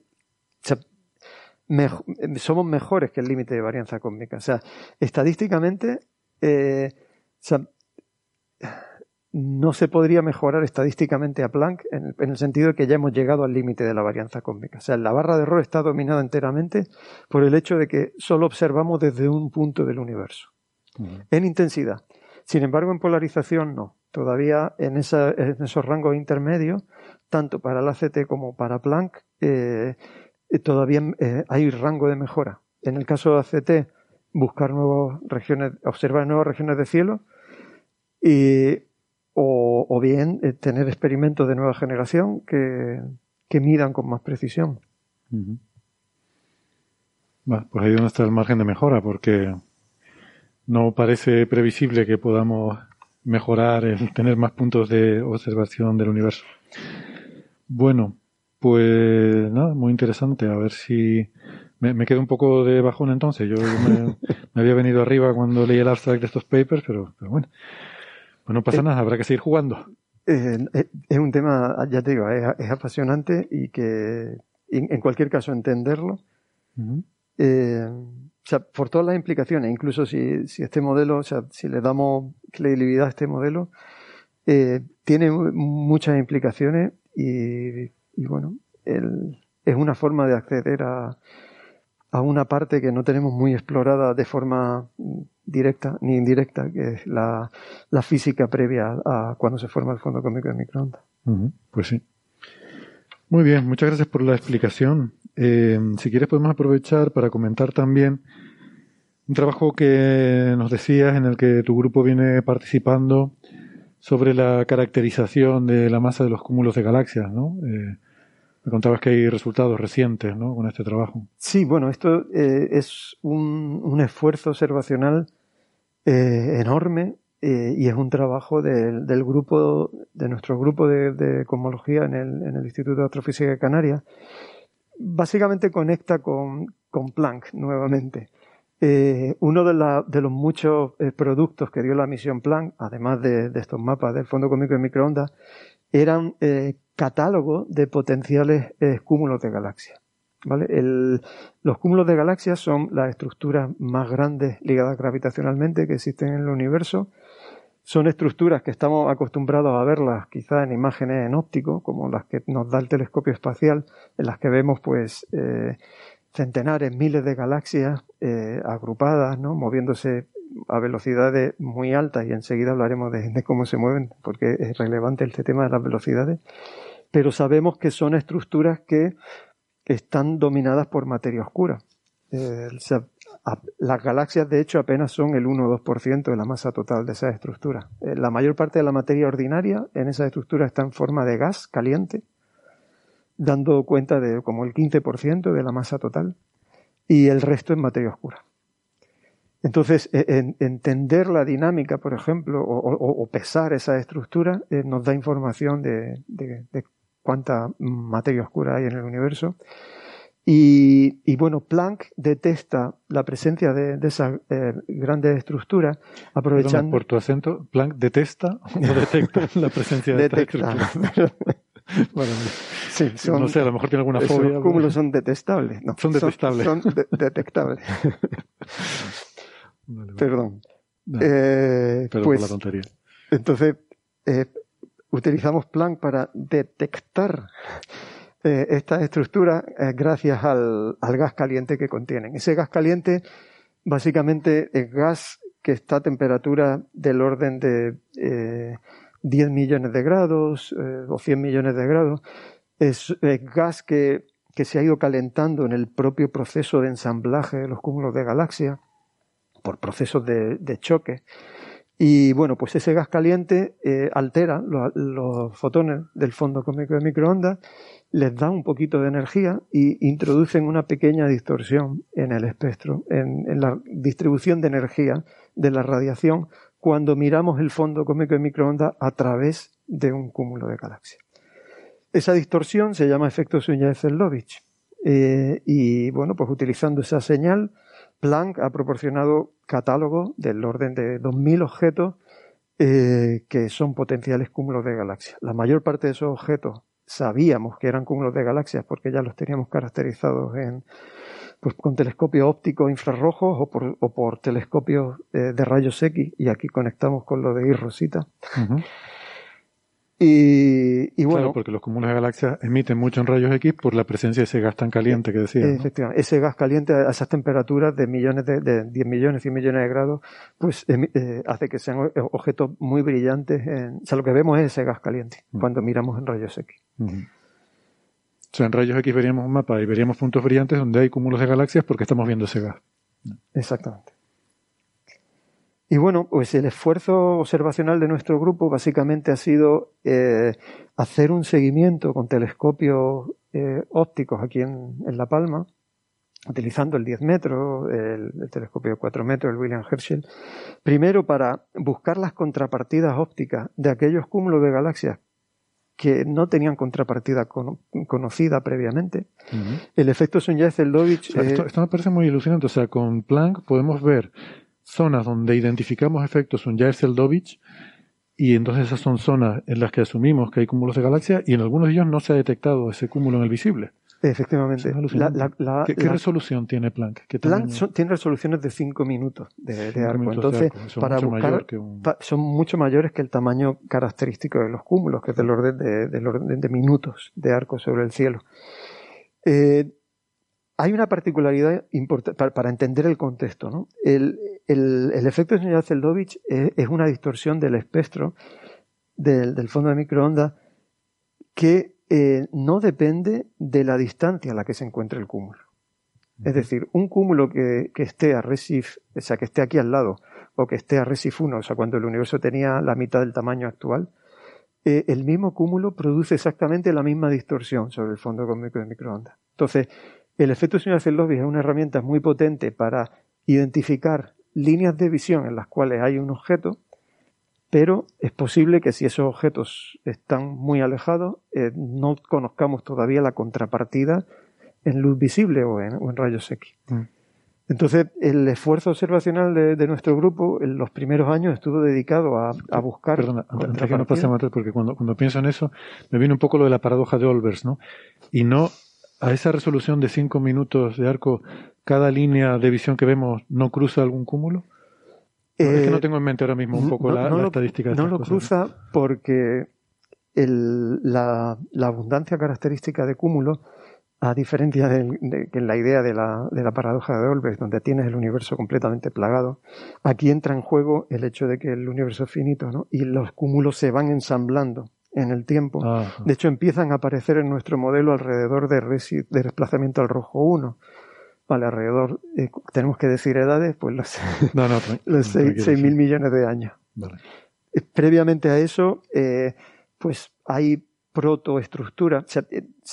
hemos comentado muchas veces, el modelo de formación de estructuras es un modelo jerárquico en el que primero se ensamblan los objetos más pequeños y luego, con el paso del tiempo, se van ensamblando objetos cada vez más grandes. Sí, primero estrellas, luego galaxias, luego cúmulos de galaxias. Y, los cúmulos de galaxias son los últimos en ensamblarse y, digamos, empiezan a aparecer como estructuras regulares pues, en el universo cercano. ¿no? Mm, vale. Entonces, eh, volviendo a lo que estabas comentando, hay regiones en las que se detecta efectos Sunyaev-Seldovich, en las que decimos aquí tiene que haber un cúmulo, pero no se ha identificado un, eh, una contrapartida visible, no se han visto esas galaxias. Qué, fascinante, no lo sabía. Y, bueno, pues el, el, esfuerzo observacional, en primer lugar, fue buscar las contrapartidas de esos objetos, o sea, decir, pues, en esa dirección en la que esperamos que haya un cúmulo, pues efectivamente hay un cúmulo que está a Resif 0,5, o sea, o Resif, eh, el más alto que hemos encontrado es a 0,80 y algo, bueno, cerca de 0,9. y, y, bueno. Eh, el más cerca, 0,9. El más. Eh, ¿Has dicho el más cerca o el más lejos? No el más lejano, perdón. Más lejano. No, no, igual te entendí mal yo. ¿eh? No, es mi deformación de que, claro, como siempre estoy pensando desde el Big Bang. Tú te pones en el Big Bang. de los cosmólogos. Eh, es el más lejano, es el cúmulo más lejano.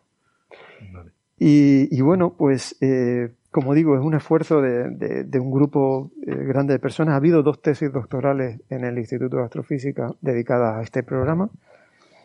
Y bueno, pues al cabo de, de, de, esos esfuerzos observacionales que han llevado. Pues, ¿Quiénes son los doctorandos? Pues eh, eh, Antonio Ferragamo y Alejandro Aguado. Mm. Hicieron sus tesis con, con estos programas. Y, y bueno, pues eh, básicamente se han llegado a analizar más de 10.000 espectros para eh, montones de imágenes de más de 400 objetos y, bueno, pues al final eh, pues se han encontrado contrapartidas de muchos de los objetos eh, en los que estábamos buscando y se ha realizado un estudio dinámico, es decir, se ha medido la velocidad de las galaxias que conforman esos cúmulos. Y ahí ya conectamos con esta idea de que estas estructuras están ligadas eh, gravitacionalmente y, su gravedad la, dicta la materia oscura. Entonces, ¿por qué es importante estudiar la dinámica? Pues básicamente las velocidades a las que se mueven las galaxias dentro de los cúmulos eh, vienen dadas por la cantidad de materia que hay en esos cúmulos. De hecho, históricamente, sabéis, ¿no? la materia oscura, eh, Fritz Zwicky es uno de los eh, mm. primeros descubridores de la, de la materia oscura y en el cúmulo de Coma, nombre, ¿no? Y, y, la detecta precisamente por esto, porque encuentra que las galaxias en el cúmulo de Coma se mueven demasiado deprisa para la cantidad de materia que hay en la galaxia. Y entonces, pues, se postula esta idea de, que tiene que haber mucha más masa. Muy bien. Pues genial. Eh, y bueno, el, si, me permite simplemente un apunte, el, la finalidad de todo este estudio era un poco calibrar eh, esa medida de, la masa presente en los cúmulos de galaxias, porque eso es un ingrediente fundamental para poder hacer cosmología con ellos. los modelos cosmológicos eh, predicen cuánta cantidad de cúmulos de galaxias hay en cada instante de tiempo cósmico y en, y en, función de la masa de los cúmulos. O sea, dado un modelo cosmológico con, sea el de lambda CDM, en el que tenemos tanta materia oscura, tanta energía oscura, el modelo predice, pues a esta edad eh, hay tantos cúmulos de esta masa. Entonces, por eso es importante no solamente saber que en esa dirección hay un cúmulo, sino saber cuál es, si, a qué distancia está el cúmulo para saber en qué época está y cuál es su masa. Y utilizando esas relaciones uno puede inferir cuál es la cantidad de, materia oscura que hay, esencialmente comparando con los modelos. Y todos estos estudios vienen de, otra de las famosas tensiones que hay entre los resultados de plan cosmológico y los de cúmulo del conteo de, estos objetos. Y es que eh, pues hay una pequeña discrepancia en la cantidad de materia oscura que predicen unos y otros. Eh, es una discrepancia eh, menor que la de la constante de Hubble, esta está al nivel de, pues, de los 3 sigma, 2 sigma y medio, pero, pero es una discrepancia que lleva ahí un tiempo y que, y que bueno, tiene interés porque puede apuntar también a nueva física, a otras formas de, de, contribuir a la densidad de energía, como por ejemplo eh, la, una medida cosmológica de la masa de los neutrinos, que es, un tema eh, pendiente, ¿no? Y que mm. se puede llegar a hacer si se afina lo suficiente estas medidas de masa de los cúmulos de galaxias. Creo que hace un par de semanas hablamos ¿no? de las cotas que da la cosmología a la masa de los neutrinos. Sí. Eh, José Alberto, el, James Webb observará de las primeras galaxias y, podría observar en estos cúmulos galácticos eh, las galaxias de estos cúmulos y mejorar las estimaciones de la masa de estos cúmulos o, no crees que, el James Webb puede aportar mucho en ese sentido? James Webb puede, va, a aportar muchísimo a, yo creo que al estudio de los protocúmulos, ¿no? la formación de las primeras estructuras, las primeras galaxias que formaban parte de esas estructuras que luego con el paso del tiempo van a dar lugar a la formación de cúmulos. O sea, James Webb va a mirar bastante más, más lejos. Eh, para, para, medir la, masa de los cúmulos, eh, básicamente hay tres métodos. Tradicionalmente el método más preciso ha sido el, utilizar el efecto lente gravitatoria, el método de Wick Lensing. Y estos estudios que hemos hecho nosotros eh, básicamente están poniendo al mismo nivel los estudios dinámicos. Ahora, por primera vez, con el estudio de dinámica de galaxias, podemos tener barras de error comparables a las que se tienen por estudios de, medida de, efecto lente gravitacional. Muy bien.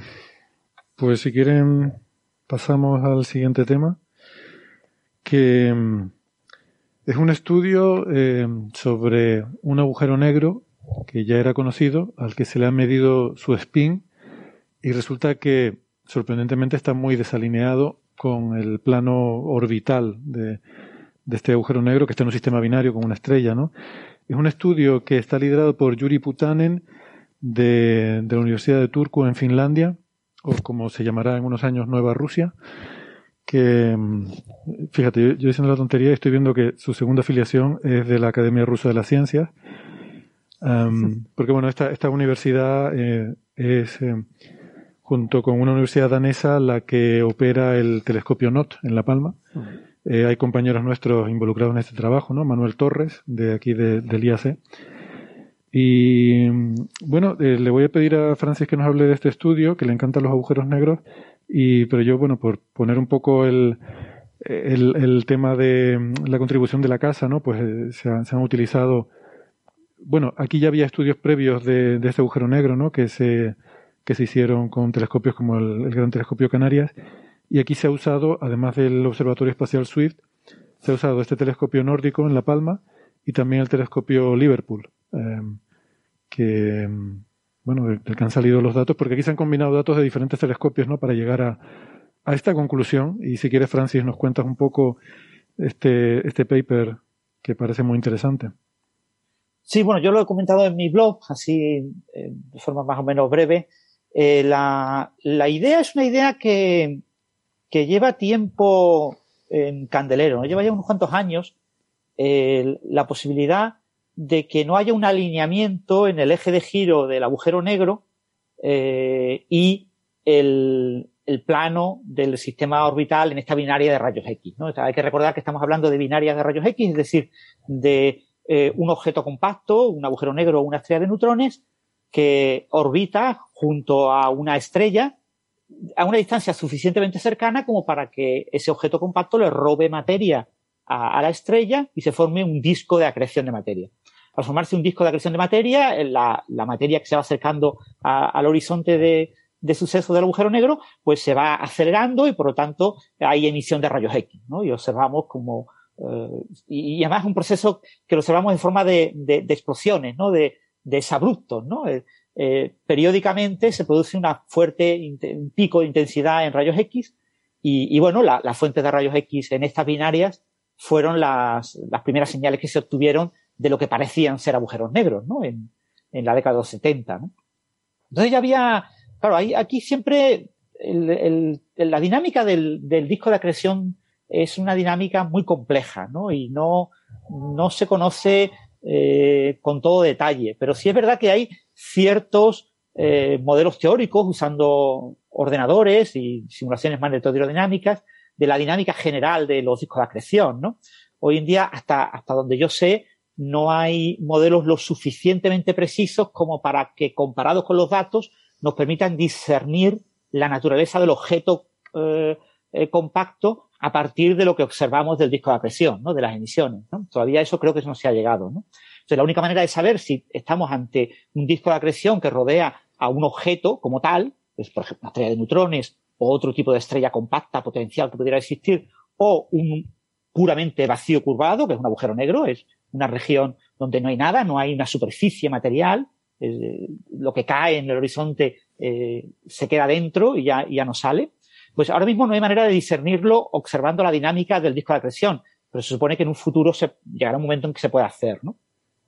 lo que nos decían los modelos es que, bueno, el, el, el, entorno cercano al horizonte de sucesos es complejo. Ahí hay, hay, procesos complicados. No, no es, no es eh, eh, la sensación que uno tiene de un disco. Tiene, un disco de materia con un acoplamiento de ese, disco de materia eh, alrededor del agujero negro, un acoplamiento fuerte con el agujero negro, lo que obviamente lleva a que el eje de giro del agujero negro necesariamente tenga que estar eh, alineado con ese disco. ¿no? Porque, claro, la, materia del disco sí se acumula en el plano orbital entre los dos objetos, la estrella y el objeto compacto. ¿eh? Pues lo natural, ¿no? Como ocurren lo, los planetas en un, en, eh, alrededor de una estrella, ¿no? Se acumulan pues en ese mismo plano eh, todos, eh, porque el, disco de materia original que dio lugar a ellos pues estaba en ese plano, ¿no?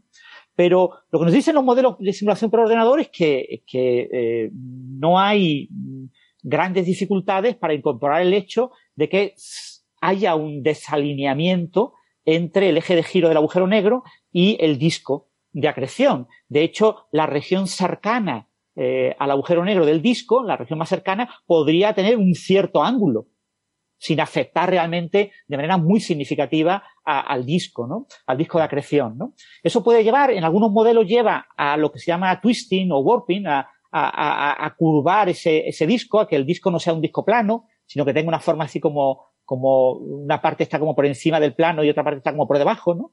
Que tenga una, mm. una, cierta curvatura, ¿no? Warping, ¿no? Se puede traducir Esto, por curvatura. En galaxia, alaveos se suele llamar en galaxia. Alaveos. Pues eso iba a decir, cuando hablamos del de la Vía Láctea, que se descubrió hace poco, ¿no? Que es como lo del sombrero, ¿no? Eh, sí, pues eso, puede haber, eh, puede haber alaveos en, en, el disco de, de creación de materia y eh, en su estructura genérica pero después en la parte cercana al agujero negro puede haber incluso eh, eh, un, cambio, un cambio local. En esa parte más cercana puede haber un ángulo, ¿no? Por lo que la estructura del disco de acreción, según las simulaciones numéricas, es muy compleja. Mm. lo que pasa es que eso es lo que nos dicen los modelos teóricos, ¿no? Y hay diferentes efectos. El, el, por ejemplo, el efecto de Bardeen Peterson es el efecto este de que la parte central del agujero negro tiene un ángulo respecto al plano del resto del disco, ¿no? Mm. hay muchas razones por las cuales uno tiende a pensar que debe de ser bastante habitual que haya desalineamientos entre el eje de giro del agujero negro y el, el, plano de la órbita del, sistema binario o el plano del, disco de acreción, ¿no? Entonces, uno espera que eso se observe. Estaba pensando, Francis, también la propia formación del agujero negro, si proviene de una supernova, que le va a dar un kick a la estrella, al, perdón, al, sí, que, o sea, que la supernova da un kick al objeto compacto, al agujero negro, eh, eso también es bastante impredecible el estado mm. final de ese kick, que puede acabar o sea, con una transferencia de momento angular, que imagino yo que puede acabar primero con una órbita diferente a la que podía tener originariamente y segundo con un spin también bastante diferente, ¿no? Claro, esa es una de las posibles fuentes de, esos desalineamientos. Es decir, lo que yo estaba intentando comentar es que mm, los modelos teóricos de discos de acreción de materia eh, apuntan a que puede ser bastante habitual que haya desalineamientos, ¿no? Mm. La causa de esos desalineamientos, pues puede haber muchas. Una de ellas, la que comenta, es la formación del agujero negro, en ese colapso de, la estrella supernova. Es habitual que reciban lo que se llama una, patada, ¿no? Un, golpe eh, en su eje de giro, y entonces que se, que incluso sí, claro, porque eh, se supone que en la formación del sistema binario, como los dos cuerpos están muy cercanos, eh, lo más fácil de entender para la formación del sistema binario es que uno de las estrellas, la más masiva, explotó y dio lugar a un, en forma de supernova, y dio lugar al objeto compacto que recibió quizás un pequeño empujón, pero que no fue suficiente para escapar de la atracción gravitatoria con el otro cuerpo, ¿no? Mm. Entonces, el, claro, muchas veces el agujero en, este caso, por ejemplo, eh, una noticia que se ha publicado en Science, un artículo que se ha publicado en Science, es un agujero negro muchísimo más masivo que, la otra estrella, ¿no? La estrella a la que le roba más. Pero bueno, hay otros mecanismos, es decir, hay también incluso mecanismos que hablan de eh, cómo pasaría con dos cuerpos masivos, con, dos cuerpos masivos, eh, y de hecho con el disco y, la estrella, lo más natural es que la, la transferencia de momento angular por el hecho de que está cayendo materia de, la estrella al disco hace que los eh, ejes de giro del disco eh, tiendan a alinearse con el plano por el que cae la materia. ¿Vale? O sea, hay un proceso en el que tú vas recibiendo eh, incrementos de momento angular y hay una cierta tendencia a alinear esos momentos. Lo que pasa es que lo que recibe el disco de acreción de materia no es lo que recibe el agujero negro. ¿Vale? O sea, esto es lo que pasa como con, los superagujeros, con los agujeros negros supermasivos en los centros de la galaxia, ¿no? Todo el mundo tiende a pensar que la galaxia rota alrededor del agujero negro supermasivo, pero en realidad la galaxia está muy desacoplada de ese agujero negro supermasivo. Solo la región muy cercana está acoplada. Y aquí ocurre lo mismo. Es decir, el disco de acreción está relativamente desacoplado a lo que es el agujero negro. El, agujero negro, de vez en cuando le caen eh, como paquetes, como, como, como golpes de, de materia, como acúmulos de materia, y eso genera un, un una explosión, un, un, pico en la intensidad de rayos X, en ese, pero no hay un flujo continuo, eh, no es un proceso mm, realmente dominado por ese flujo continuo. Con lo que no necesariamente en la evolución del disco tiende el agujero negro a alinearse con el disco.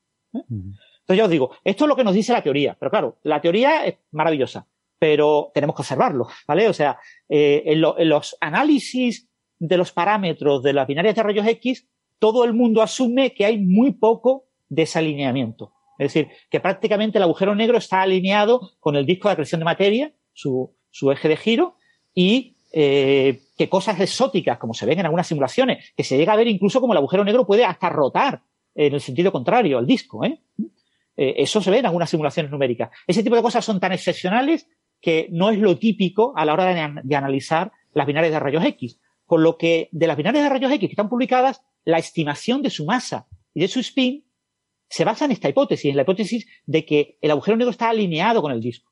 Sin embargo, hay varios ejemplos en los que las observaciones apuntan a eh, unas, se llaman oscilaciones cuasi periódicas en la emisión de rayos X del, del agujero negro. El agujero negro emite, sí, de vez en cuando emite eh, chorros y, esos chorros pues no son como un reloj que van eh, eh, a una distancia ciertamente fija, sino que de vez en cuando pues a una distancia más larga, más corta, es decir, como que brota de vez en cuando. De vez en cuando le cae materia y de vez en cuando parte de esa materia se emite en el chorro. Entonces, este tipo de oscilaciones cuasi periódicas son difíciles de entender asumiendo que eh, el eje de giro del agujero negro y el del disco de acreción de materia son paralelos. Es más fácil de entender con que hay una desviación. Entonces, ha habido ya varios ejemplos de agujeros negros que tienen estas oscilaciones cuasi periódicas en, sistemas binarios, porque no es algo habitual, no todos lo tienen. Y, ha habido ya varios indicios previos de que seguramente el eje del agujero negro de rotación está desalineado, pues, del orden de 40-50 grados respecto a, al, eje del disco. Lo que pasa es que, claro, esto está muy bien, pero la incertidumbre en estas estimaciones es enorme. Es decir, es extremadamente difícil eh, eh, hacer este tipo de medidas. Porque lo que yo tengo básicamente es la irradiación, los, rayos X, no tengo más. ¿no? tengo, no veo el agujero negro como tal. Entonces, este nuevo artículo mejora muchísimo las técnicas de análisis de la emisión de rayos X cuasi periódica en este tipo de agujeros negros y en un agujero negro concreto eh, logran obtener una estimación muy buena de esta desviación eh, potencial de inclinación del eje de giro del agujero negro respecto al del disco. Y obtienen una estimación mínima, ellos aplican varios modelos, eh, básicamente cuatro modelos, y el que eh, menor desviación da, da una desviación de unos 42 grados. El, el, modelo que más desviación da, da desviaciones de hasta 138 grados. 138 ¿Eh? grados es una desviación muy grande respecto a la, vertical del, momento angular del disco. Sería como el, vector transversal al disco, perpendicular al disco. Eh, esto es un ángulo medido respecto a esa perpendicularidad. Entonces, el, eh, si el modelo. lo mismo, en un caso es 40 grados por un lado y en otro caso es 40 y pico grados para el otro, ¿no? Pero, sí, 45 grados para el otro. Es 90 grados más otros 40 y pico. Exactamente. Entonces hay un modelo da unos 42, otro da unos 63, pero estos tienen rangos, eh, tienen cierta, obviamente tienen eh, un intervalo de incertidumbre, pero en cualquier caso apuntan a que con bastante confianza estadística el ángulo real es mayor que 40 grados. Aquí estamos hablando de, dos, de, pocas sigmas, ¿eh? de dos sigmas, ¿eh? el 68%. Eh, apuntan a, un ángulo mayor de 40 grados. Y hasta ahora este es el agujero negro en el que está más claro que hay esta desviación.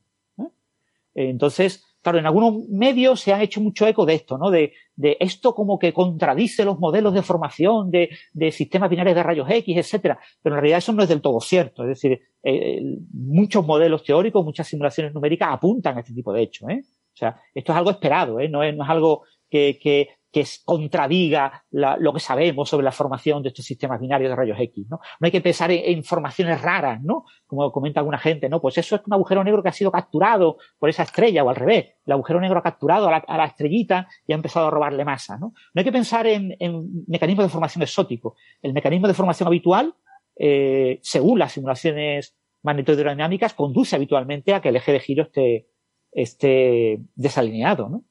Y, entonces lo, lo, lo, interesante, esto es un agujero negro, se llama Maxi J1820. Eh, eh, Maxi es un instrumento que se encuentra en la Estación Espacial Internacional, es un telescopio eh, de rayos X que mira pues todo el cielo, ¿no? Y es ideal para encontrar este tipo de fuentes de emisiones. Cuando sube la intensidad de la emisión en rayos X, se forma un pico, es fácil que Maxi lo detecte. Entonces, el, eh, bueno, eh, eh, lo, la, los detalles técnicos del análisis, pues bueno, hay que creérselo porque hay muchas hipótesis. Eh, ya os digo, es muy complicado eh, correlacionar bien la emisión de rayos X con la física del disco y ignoramos muchas cosas de la física del disco, pero en cualquier caso, los detalles del análisis apuntan, hay mucha incertidumbre, hay unas bandas de incertidumbre, a, a, se compara el caso, digamos, de, de emisión sin pico, la, emisión, digamos, normal y un par de picos, ¿no? Un pico mm, y se comparan lo, las medidas observadas en el pico con la emisión normal y a partir de ahí se infiere que eh, para la mejor explicación posible es una explicación en la que hay esa desviación del eje de giro. Uh -huh. el, el, agujero negro tiene este agujero negro de, la binaria eh, Maxi J1820, tiene unas 8 masas solares y la estrella a la que le roba masa es más pequeña que el Sol, tiene como media masa solar. Todo esto tiene importantes incertidumbres. ¿eh? Eh, pero bueno, se ve que el agujero negro es mucho más masivo que la estrella a la que le está robando masa. y, no sé qué más contaros. Yo creo que más o menos he contado las ideas generales. El, punto que yo creo más importante es que seguramente esta nueva metodología de análisis eh, se aplicará a otros. Hay ya varios candidatos parecidos que parecen tener el eje del agujero negro desalineado y seguramente en los próximos años se acabará confirmando que también lo tienen y en una cantidad similar, entre por encima de 20 grados, por encima de 40 grados, seguro lo van a tener. Y, puede que sea lo típico de las binarias de rayos X que emiten de forma casi periódica. Con lo que habrá que recalcular las estimaciones de sus masas y de sus momentos angulares eh, en los próximos años. Eh, yo, a mí me surge una duda, y quizás tú que has seguido más el tema de las detecciones de ondas gravitacionales, eh, o sea, yo creo que un posible desalineamiento entre la órbita y el spin de los agujeros negros que se fusionan es uno de los parámetros que se ajustan en estos templates, ¿no? estos catálogos que tienen de ondas gravitacionales, ¿no? Pero tengo entendido que no es un parámetro que se determine con mucha precisión, ¿no? Que queda como muy, muy, muy poco determinado, ¿no? Claro, el, problema que tenemos es que eh, tenemos ondas gravitacionales eh, súper cortas, o sea, tenemos como el, último fulgor de la onda gravitacional, ¿no? Como, eh, no, tenemos una, la posibilidad de ver una onda gravitacional en la fusión de dos agujeros negros, pues durante mm, minutos, que eso sería maravilloso porque nos daría muchísimas oscilaciones y podríamos ajustar muy bien, con mucha precisión. Entonces tenemos unas importantes bandas de error.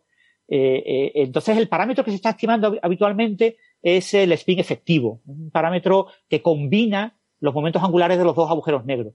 Con lo que hay enormes incertidumbres de si los dos agujeros negros eh, tienen los spines en la misma, o sea, sus momentos angulares en el mismo sentido o lo tienen en, en sentidos contrarios. O sea, ahora mismo las incertidumbres en la estimación del momento angular del sistema binario de los dos agujeros negros y del momento angular de cada uno de los agujeros negros por separado es prácticamente imposible con, la, con lo poquito trocito que tenemos de onda eh, gravitacional. Mm. Entonces tenemos mucha incertidumbre, entonces hay algunos casos en los que se ve claramente que no está en cero, en cero sería que los dos están eh, alineados o contraalineados, ¿no? Mm. Eh, sino que hay ciertos ángulos. Pero tenemos mucha incertidumbre, es muy difícil con lo poco que tenemos medir esos datos y para eso vendrán muy bien los nuevos futuros observatorios de ondas gravitacionales, el de la India y, y CAGRA, ¿no? Cuando mm. CAGRA en la próxima toma de datos eh, seguramente en el, en, el, la toma de datos en el RAN 4 de, de LIGO y Virgo, eh, Cagra estará funcionando desde el principio y eso nos dará más información. ¿no? Aunque Cagra es parecido a Virgo, con lo que tampoco eh, lo ideal será cuando tengamos el, el, el, LIGO en India, que ya podremos hacer medidas mucho más precisas de esto. ¿no? Entonces aquí necesitamos que, por lo que sea, el sistema binario destaque esa diferencia de alguna manera. Y ahora mismo tenemos mucha incertidumbre, porque lo que medimos básicamente es un parámetro combinado.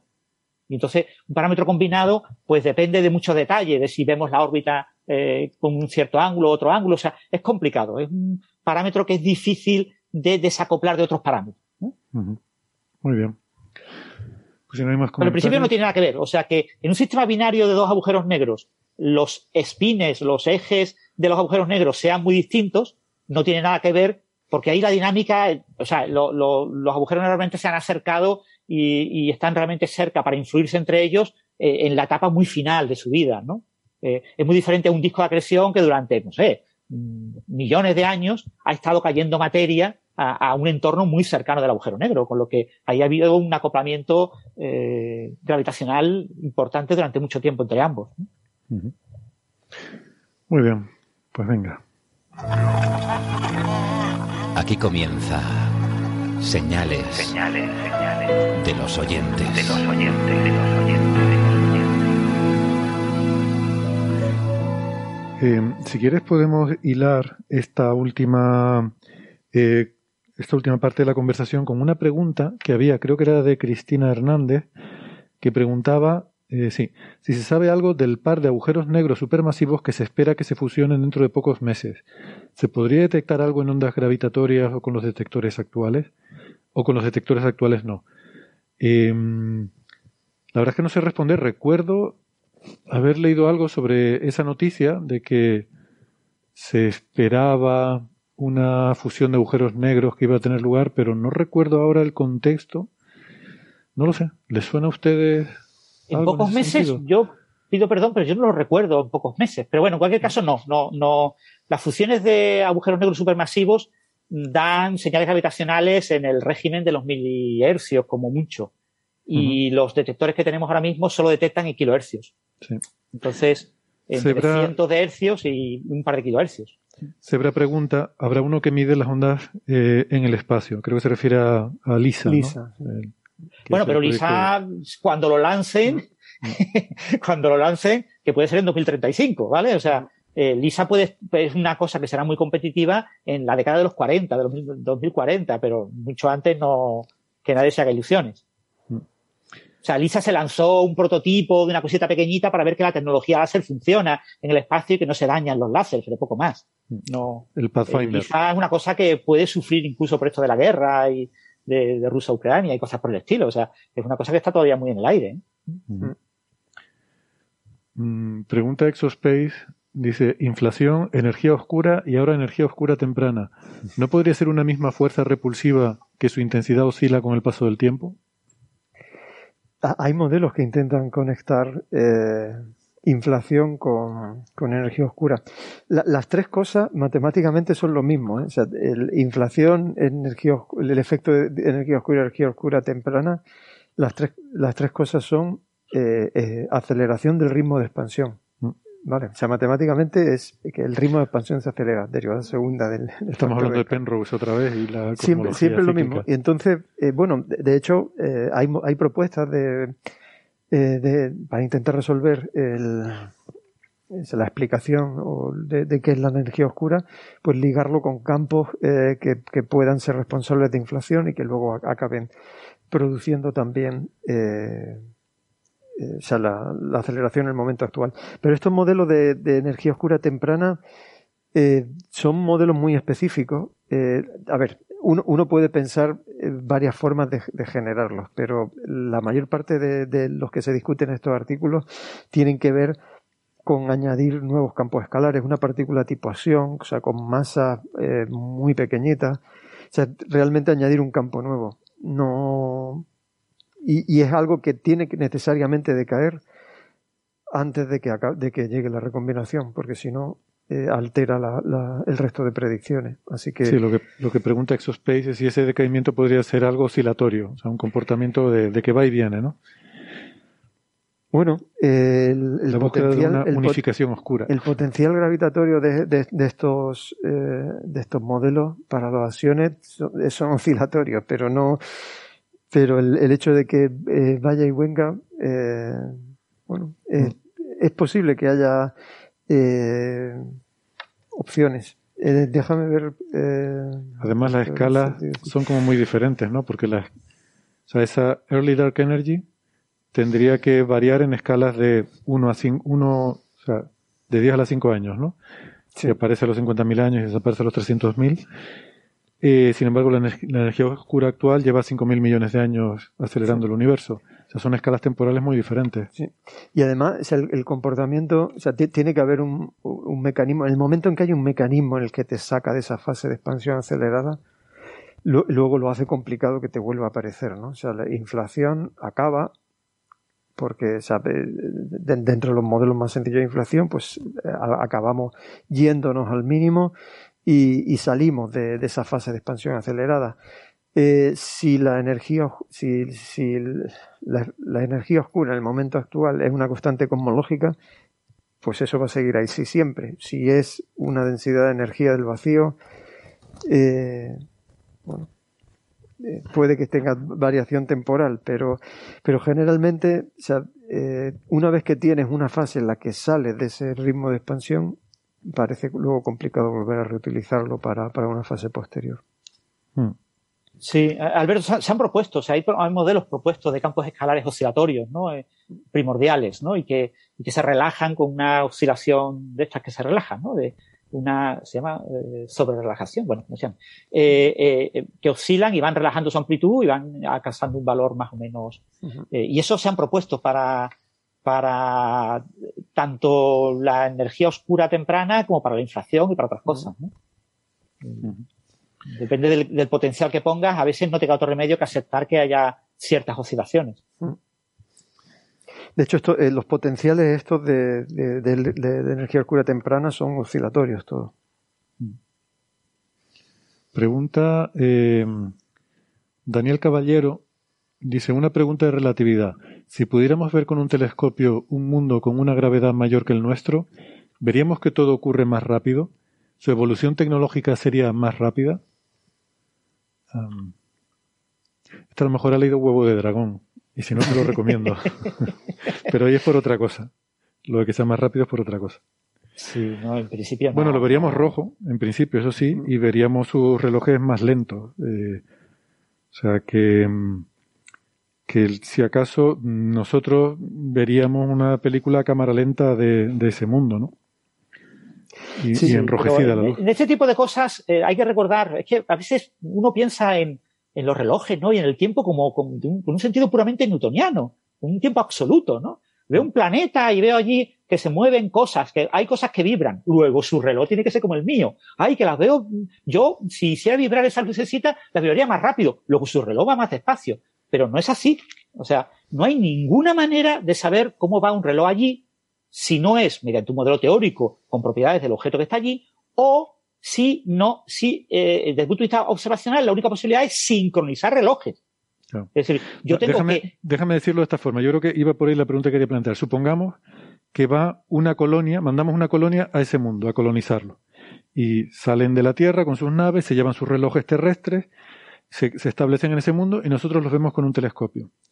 Pues primero, veremos muy rojo la luz que nos llega, o sea, el, la, de alguna forma, el reloj de la luz lo vemos correr más lento y los relojes que ellos se llevan los vemos más lentos. Si son personas, las veríamos caminar más lentas y, sus actividades normales eh, nos parecerían a cámara lenta. Es lo que yo, de forma así naif, respondería, ¿no? Quiere decir, eh, si, el campo gravitatorio fuera de una serie de neutrones, si fuera un campo gravitatorio extremadamente extenso, pues, eh, eh, intenso, se podría pensar una cosa por el estilo, pero si tú piensas en una megatierra o comparado con la Tierra, una megatierra que tenga, yo que sé, dos veces y media el tamaño de la Tierra, el radio de la Tierra. Ahí la gravedad es mucho más grande, ¿no? Pero es dos veces. No, no, tan grande como para eso, ¿no? Vale, o sea, no, es un nada de eso. Es un experimento mental. En el caso del Sol, en el caso del Sol, que tiene una gravedad superficial mucho mayor que la terrestre, el corrimiento al rojo es, eh, a ver, hay que detectarlo, no, no recuerdo ahora, pero es pequeño. O sea, claro, o sea, muy pequeño, decir, que, que, lo que hay que tener en cuenta es eso, que lo que estamos hablando es que nos encanta hablar de ver, ¿no? Veo un objeto súper lejano y veo el tiempo allí. vamos a ver que no, que no es así. Lo que nos enseñó Einstein es que si tú quieres eh, eh, observar cosas lejanas, eh, o usas un modelo teórico o te vas allí y, y, juegas, recibes luz de allí y emites luz allí y sincronizas cosas, o solo puedes hablar de modelos teóricos, solo puedes hablar en teoría. Es, es, un, experimento, es un experimento mental. es, interesante, pero lo que dice Francia es cómo tenemos que verlo. O sea, siempre que planteamos, miramos a, siempre estamos eh, implícitamente pensando que estamos intercambiando eh, información, luz, estamos mandando esencialmente luz, nos estamos mandando fotones. Y desde luego que si es un objeto muy masivo, vemos efectos gravitatorios, o sea, y vamos a ver que incluso la información que ellos nos mandan, los fotones al escapar de, ese planeta para llegar aquí, se van a llegar más, se van a perder energía. vamos a ver efectos relativistas en, la comunicación de señales también. Bien. Sí, pero bueno, de ahí a que la, civilización tecnológica vaya más rápido, eso ya es muy discutible. No, pero sería el contrario, sería lento. Todo esto, a ver, yo, yo, en fin, estoy respondiendo a la pregunta desde el punto de vista de experimento mental. Evidentemente son efectos tan sutiles que no, que no, no, no, son difícilmente medibles, ¿no? Incluso en un campo gravitatorio realmente intenso. Eh, pero como experimento mental lo que plantearíamos, pero sería lo contrario. O sea, nosotros veríamos lo que ocurre allí más despacio. De hecho, por eso la luz la vemos roja, porque estamos viendo más despacio la vibración del átomo que ha emitido esa luz, ¿no? Una forma de interpretarlo. Em, Cristina Hernández eh, pone, bueno, un apunte, más que una pregunta, al hilo de, de lo que decía yo antes de, de, la Estación Espacial Internacional, ¿no? Y las palabras de Rogozin, que el sector ruso de la Estación Espacial Internacional tiene, eh, tiene capacidad, tiene dos módulos con eh, capacidad de propulsión, que, que esto es cierto. Entonces, a lo mejor se estaba refiriendo a eso. Pero bueno, en cualquier caso, al acoplar una nave se puede, como yo decía, pues, pues dar un empujoncito, ¿no? Sí. Em, ¿Qué más cosillas tenemos por aquí? El par de agujeros negros. Si finalmente, pregunta Daniel Caballero, si finalmente Rusia se desmarca de la ISS, ¿sería factible que Estados Unidos y la Unión Europea se hagan cargo de todos los gastos? ¿O sería el fin de la ISS? Una buena pregunta. Yo yo creo que no hay ningún problema. Hay que recordar una cosa, que es que a veces nos parece que Rusia es la Unión de Repúblicas Socialistas Soviéticas, que eran lo que ahora son un mogollón de países, que tenían una riqueza enorme y que era una gran potencia. Eh, hoy en día Rusia tiene un PIB que es comparable al de Italia, que es algo mayor que el de España, ¿vale? Y menor que el de Alemania. O sea, eh, Rusia es un país enorme, con mucha población, tiene unos 143 millones de habitantes, pero mm, el punto de vista económico a la hora de contribuir en este tipo de, misiones espaciales, su contribución más importante es su experiencia, el hecho de que tiene ingenieros muy buenos, que tiene cohetes muy buenos, que tiene, pero no es económico, ¿vale? No es un aporte económico directo, no es eh, una gran potencia económica. No solamente poner el vehículo para llevar tripulaciones ya es una contribución significativa, ¿no? Claro, claro. O sea, yo es que sería el impacto, yo creo, a, a corto plazo, ¿no? Más, importante. O sea, el, no tener eh, vehículos. Mm los vehículos, ¿no? Yo creo que mm, realmente el, futuro de la ISS, independientemente de, la invasión de Ucrania, yo creo que está un poco en entredicho, ¿no? Sí, hay, no, hay, futuro. Hay voces críticas y hay dudas sobre si conviene extender esa estación. Yo pienso que tiene sentido en tanto en cuanto Rusia siga, pero más que nada por el simbolismo que tiene de que es un proyecto común de gran parte de la humanidad. Y lo que habría que hacer es tratar de traer también a China y a la India. Que sea un poco como ITER. ¿no? Que eh, ITER tiene la gran, ese gran, esa gran carga simbólica que a veces no le damos importancia, que representa la mayor parte de la humanidad. O sea, la mayor parte de la población del planeta participa en ese proyecto. Por cierto, Rusia también. No sé si se ha hablado algo sobre, sobre eso. Bueno, supongo que no sería una gran contribución, pero formalmente son parte del consorcio, ¿no? Entonces yo creo que lo bonito de la ISS es también eso, es un símbolo del el uso del espacio por parte de la humanidad. Si quitas a Rusia. Bueno, ese, se supone que es el gran objetivo de Gateway, ¿no? De la, de, de la Estación Espacial Lunar, ¿no?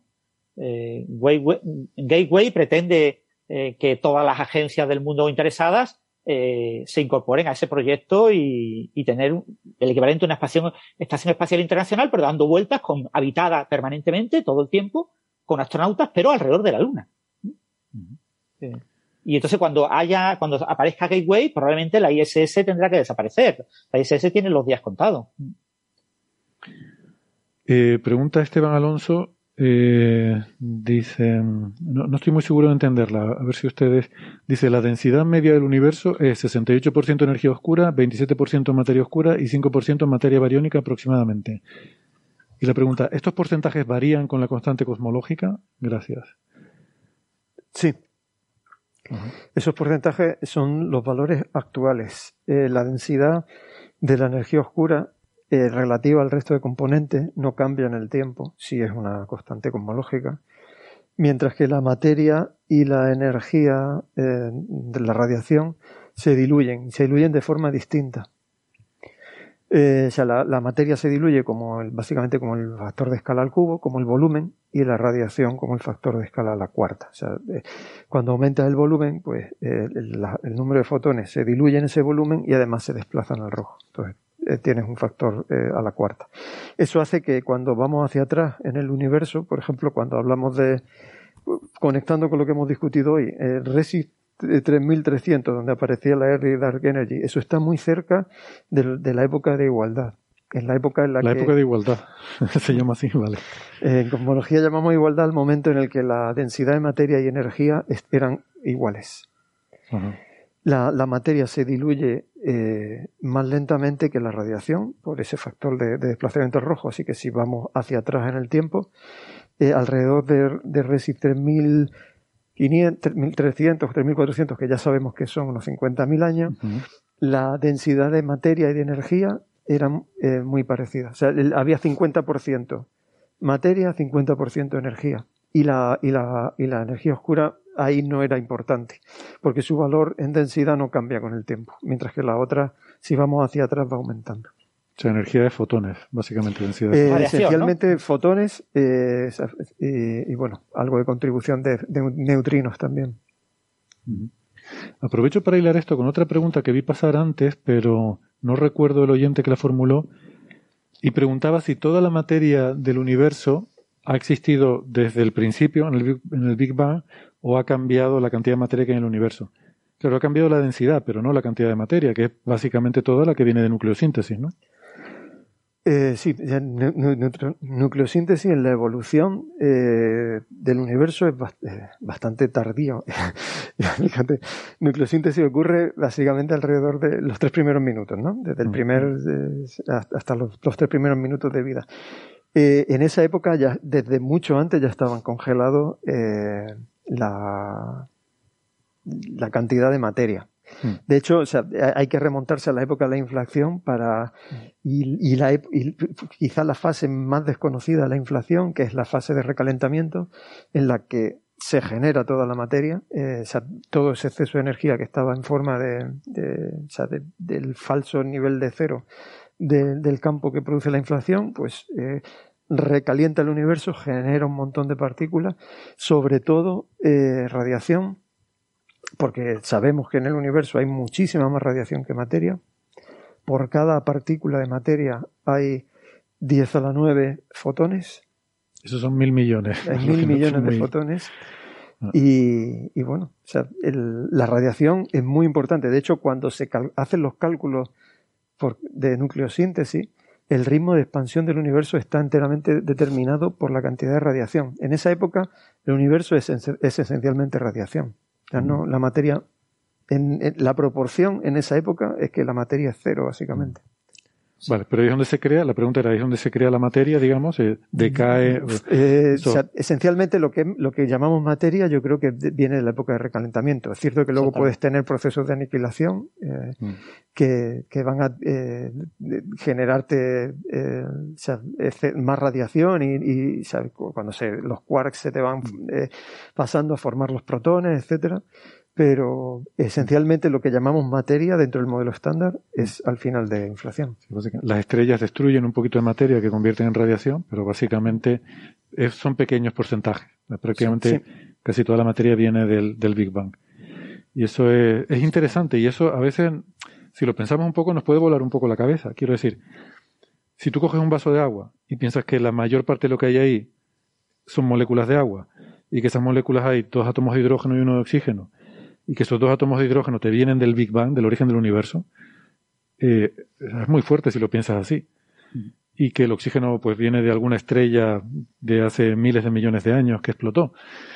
Em, te, da una perspectiva, no sé, eh, sobre ese vaso de agua que te estás tomando que a lo, mejor lo tenemos infravalorado, a lo mejor tenemos que aprender a valorar más los vasos de agua, que los damos como porque esto, mira tú, y resulta que, oye, eso es una cosa que tiene su valor. A lo mejor es para poner una estantería en casa y una vitrina y un cartelito materia del Big Bang. Conectando con lo que, como empezabas hoy el, episodio, eh, es otra perspectiva cósmica de, que nos sitúa en, el universo.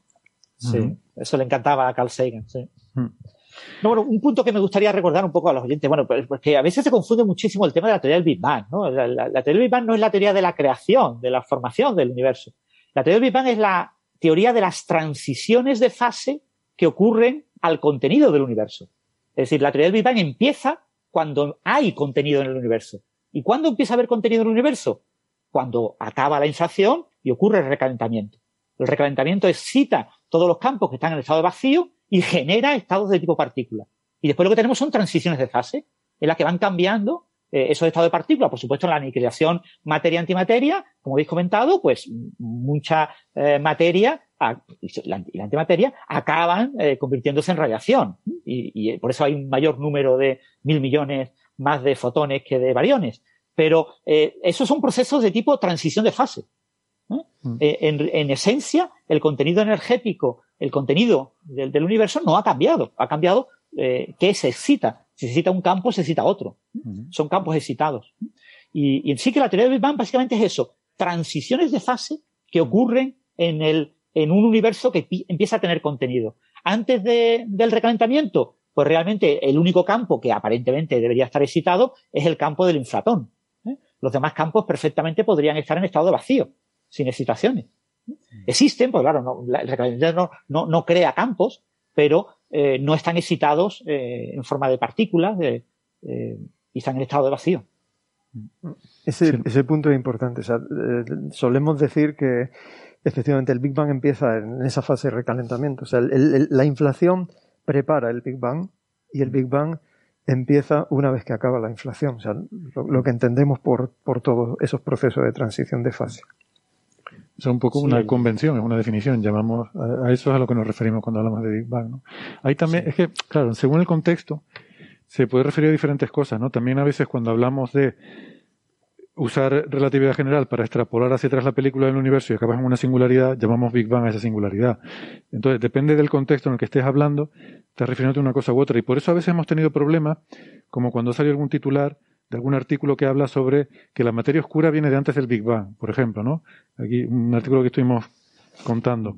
Y se refería a, bueno, era un artículo que había publicado un investigador, un postdoc de algún sitio, una, una idea así un poco alternativa, eh, con un modelo en el cual, eh, eh, claro, usaba el término Big Bang refiriéndose a eso, a la etapa de recalentamiento después de la inflación, y hablaba de, de no, no recuerdo cómo, cómo, era el modelo, ¿no? Pero que eran partículas. Sí, pero son, modelos en los que se citan los campos por algún mecanismo antes del recalentamiento. Y, eso ocurría efectivamente antes del recalentamiento, ¿no? ya hay campos excitados y se mantienen después del recalentamiento, pueden cambiar de propiedades, etcétera.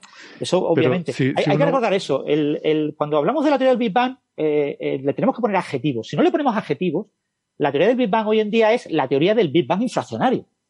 ¿Vale? Pero es que la teoría del Big Bang ya tenía ese nombre antes de que eh, surgiera el concepto de inflación. Claro, pero por eso digo que es un concepto que ha ido cambiando y según el uso y según el contexto. a, la antigua teoría del Big Bang se, le, suele llamar teoría del Big Bang caliente. Y la teoría del Big Bang caliente está descartada. O sea, ya hay evidencias observacionales cosmológicas que nos dicen que la teoría del Big Bang caliente es una teoría obsoleta. ¿vale? Pero eso pasa con todas las teorías, ¿no? La teoría de la evolución de Darwin, como Darwin la formuló, está descartada, ¿vale? Sea, hay, toda una, no solo está el post-darwinismo, sino que está la teoría sintética, que es la teoría actual. Cuando alguien hoy en día estudia la teoría de la evolución, estudia la teoría sintética. Eh, pero esa teoría sintética es diferente a la teoría de Darwin, porque la teoría de Darwin está descartada, pero eso es normal. Entonces, la teoría del Big Bang actual, que es la teoría del Big Bang inflacionario, es, la teoría que, se estudia como teoría del Big Bang, ha descartado las observaciones cosmológicas todas las teorías anteriores. Es decir, la teoría del Big Bang eh, eh, caliente predecía un universo más joven que nuestra galaxia. Por los datos actuales de expansión, si los extrapolas hacia atrás con esa teoría. no puede ser un universo más joven que nuestra galaxia. O sea, la teoría tiene que estar mal y obviamente está mal. Vale, y vamos a coger ya la última, eh, que esta la verdad que es bastante recurrente ¿no? y habitual, así que está bien que, y aprovechando que tenemos un cosmólogo, eh, a ver si la, podemos aclarar bien. Pregunta Esteban Alonso, eh, dice, el universo parece tener una geometría espacio-tiempo mm, plano. ¿Qué significa? ¿Qué es 2D? Gracias. Eh, bueno, creo que es geometría espacial, ¿no? Geometría espacial. El espacio, el que es plano. Lo, esto lo, lo, has comentado, lo hemos hablado muchas veces, ¿no? el, eh, cuando hablamos de planitud, nos, referimos a planitud en el sentido eh, de, cuáles son las propiedades geométricas cuando lanzamos rayos de luz en escalas eh, muy grandes. ¿Vale? y cuando se hace el paralelismo en una mesa, pues si lanzas dos rayos de luz paralelos, eso, la mesa es plana en el sentido de que esos dos rayos de luz van a seguir siendo paralelos siempre. Si lo pensamos en el universo tridimensional, lanzamos dos haces de luz paralelos, esos dos haces de luz van a seguir siendo paralelos siempre si la geometría intrínseca del universo es lo que llamamos plana. Mm. Si el universo tiene una curvatura intrínseca, esos rayos de luz se acercarán o se alejarán en función de si la geometría intrínseca es abierta o cerrada. Mm. Yo creo que la, mejor forma de verlo es que si el universo tuviera curvatura, o sea, es compararlo, quitarle una dimensión y pensar en la superficie de la Tierra. imagínate el universo es 3D, ¿vale? No, no es 2D, es 3D, aunque sea plano. La superficie de la Tierra es 2D, pero vamos a imaginar que le quitamos una dimensión. La superficie de la Tierra nos parece plana, ¿vale? Por eso hay mucha gente que es terraplanista. Localmente parece plana, porque la Tierra es mucho más grande que tú. Pero si tú vas por la Tierra y empiezas a caminar, tú piensas que estás caminando en línea recta, no te giras en ningún momento, tú vas caminando, caminando, caminando, si tienes muchísima paciencia, si eres Forrest Gump, acabas llegando otra vez al punto de partida, ¿vale? Pues ahora añádele a eso una dimensión. Si el universo fuera cerrado, fuera no plano, sino digamos esférico, con una geometría, eso no quiere decir que sea una bola. Quiere decir que si tú lanzas un rayo de luz por el universo, al final acabaría apareciendo ese rayo por detrás de ti. Em, eso significaría un universo cerrado. O podría ser también curvo, pero en otra. Bueno, quizás lo que ha dicho Alberto sobre las rectas paralelas es más fácil de entender. Eh, otra forma es los triángulos. Lo que tú has dicho es un, es un caso particular de las rectas paralelas. O sea, en un universo cerrado puedes lanzar un haz de luz en una dirección y acabar recibiéndolo por la espalda. Te llega por la nuca. Exactamente. es un caso particular. Pero el, la comparación de dos haces es, más es geométricamente la que se suele utilizar. O sea, dos haces, dos líneas paralelas. Si tú lanzas dos haces de luz paralelo, si siguen paralelos siempre, eh, el universo tiene, es plano geométricamente. A mí me gusta el de los triángulos, ¿no? También. y en una superficie plana, tú dibujas un triángulo si tú sumas los tres ángulos del triángulo, suman 180 grados.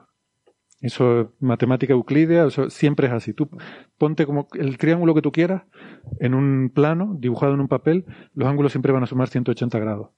Ahora bien, si yo solo hago en una esfera, claro, si yo lo hago en la Tierra, por ejemplo, si yo lo dibujo aquí en el suelo, el suelo es tan plano que me va a sumar los 180 grados porque tengo que irme a un tamaño comparable a la Tierra para ver el efecto de la curvatura.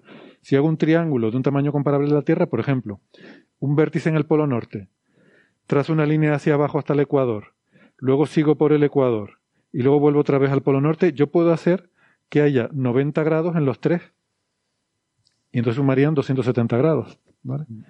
Ahí el chiste este, ¿no? Famoso de la adivinanza de eh, un cazador sale de su casa, camina 10 kilómetros al sur, luego camina 10 kilómetros al este, luego 10 kilómetros al norte y se encuentra de nuevo en su casa y hay un oso. ¿De qué color es el oso? Bueno, pues la respuesta es que el oso es blanco porque el único sitio en el que eso puede ocurrir es en el polo norte. Entonces se ha encontrado un oso polar. Eso pasa en una geometría no plana. Los triángulos no tienen no suman 180 grados. Entonces, si el universo no fuera plano, yo podría lanzar un rayo a otra galaxia, de esa galaxia a otra galaxia, de esa otra galaxia a la nuestra, y si calculáramos la suma de los ángulos, no sería 180 grados. Son cosas que pasarían en geometría no euclídea, no plana.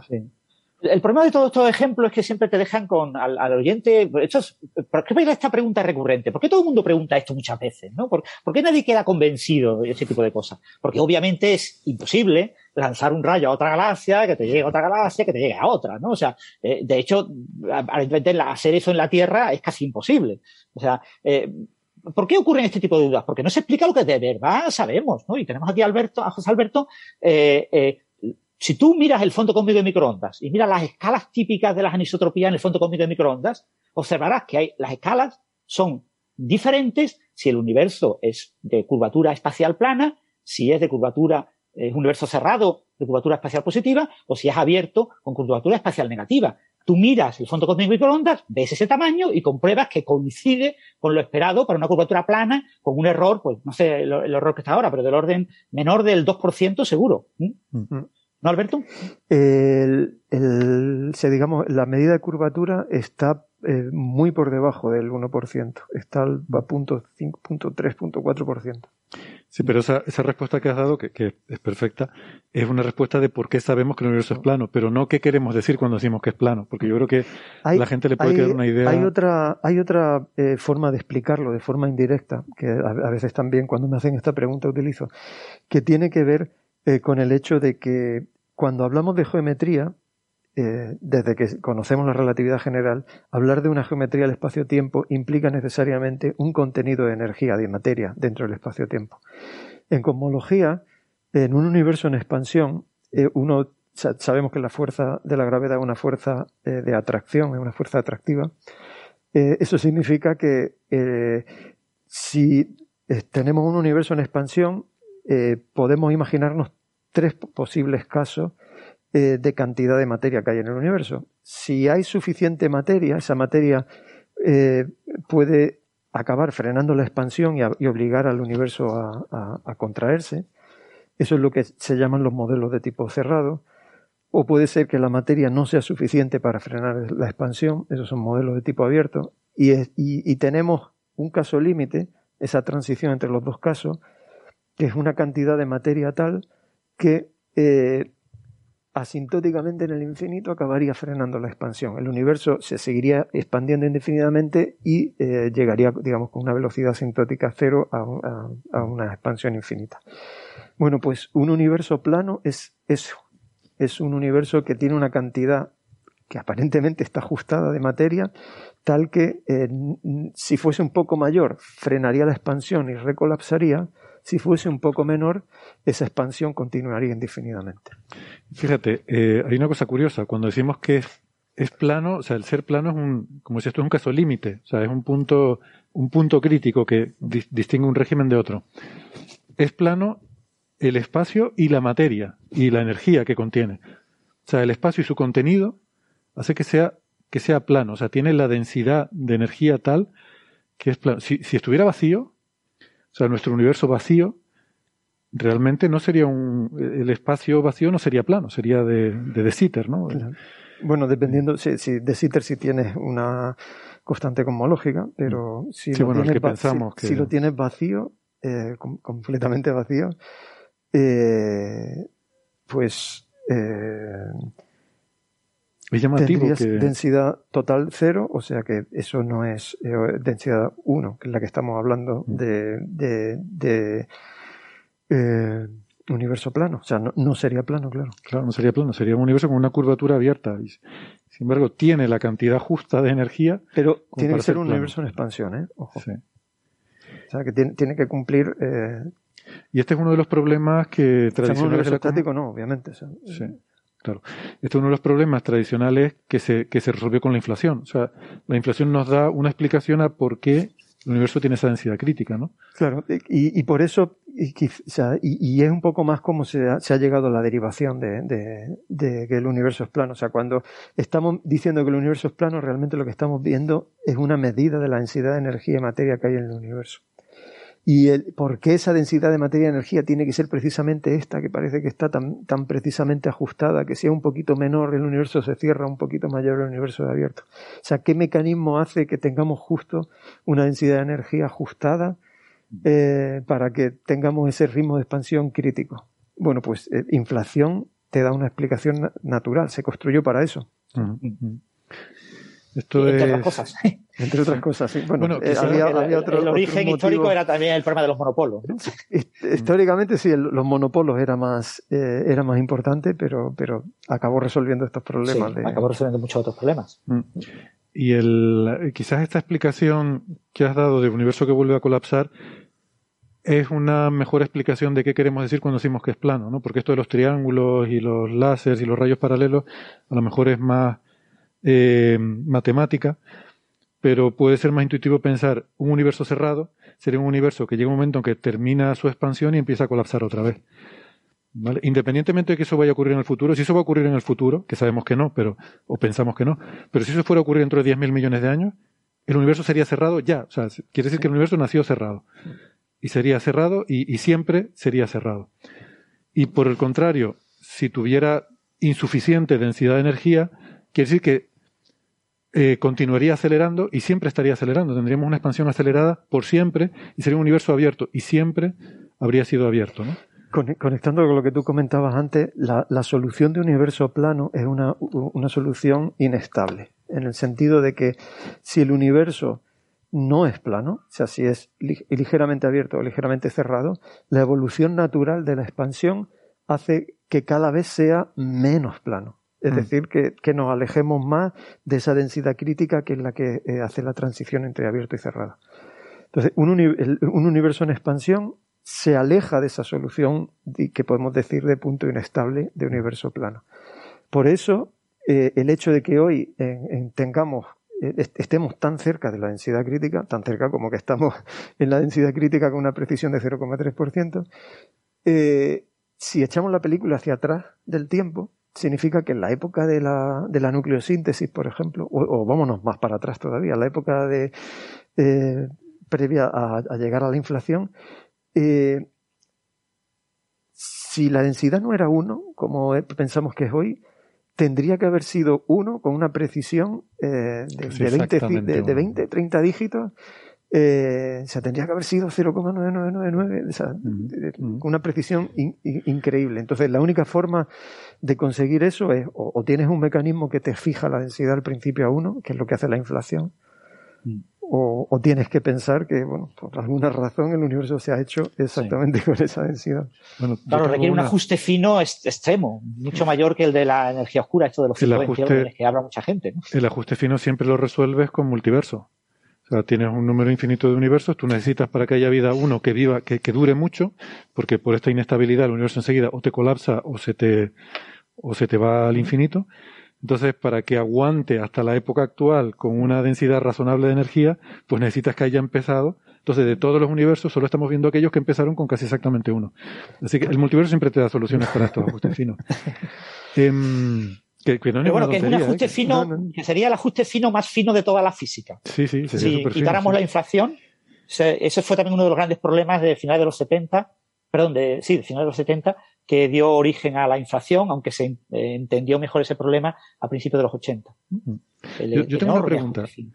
Eh, puesto que la, la densidad crítica, como dices tú, es inestable, el hecho de que el universo esté tendiendo por la expansión acelerada, quiere decir que realmente acabará cayendo al lado de, abierto, ¿no?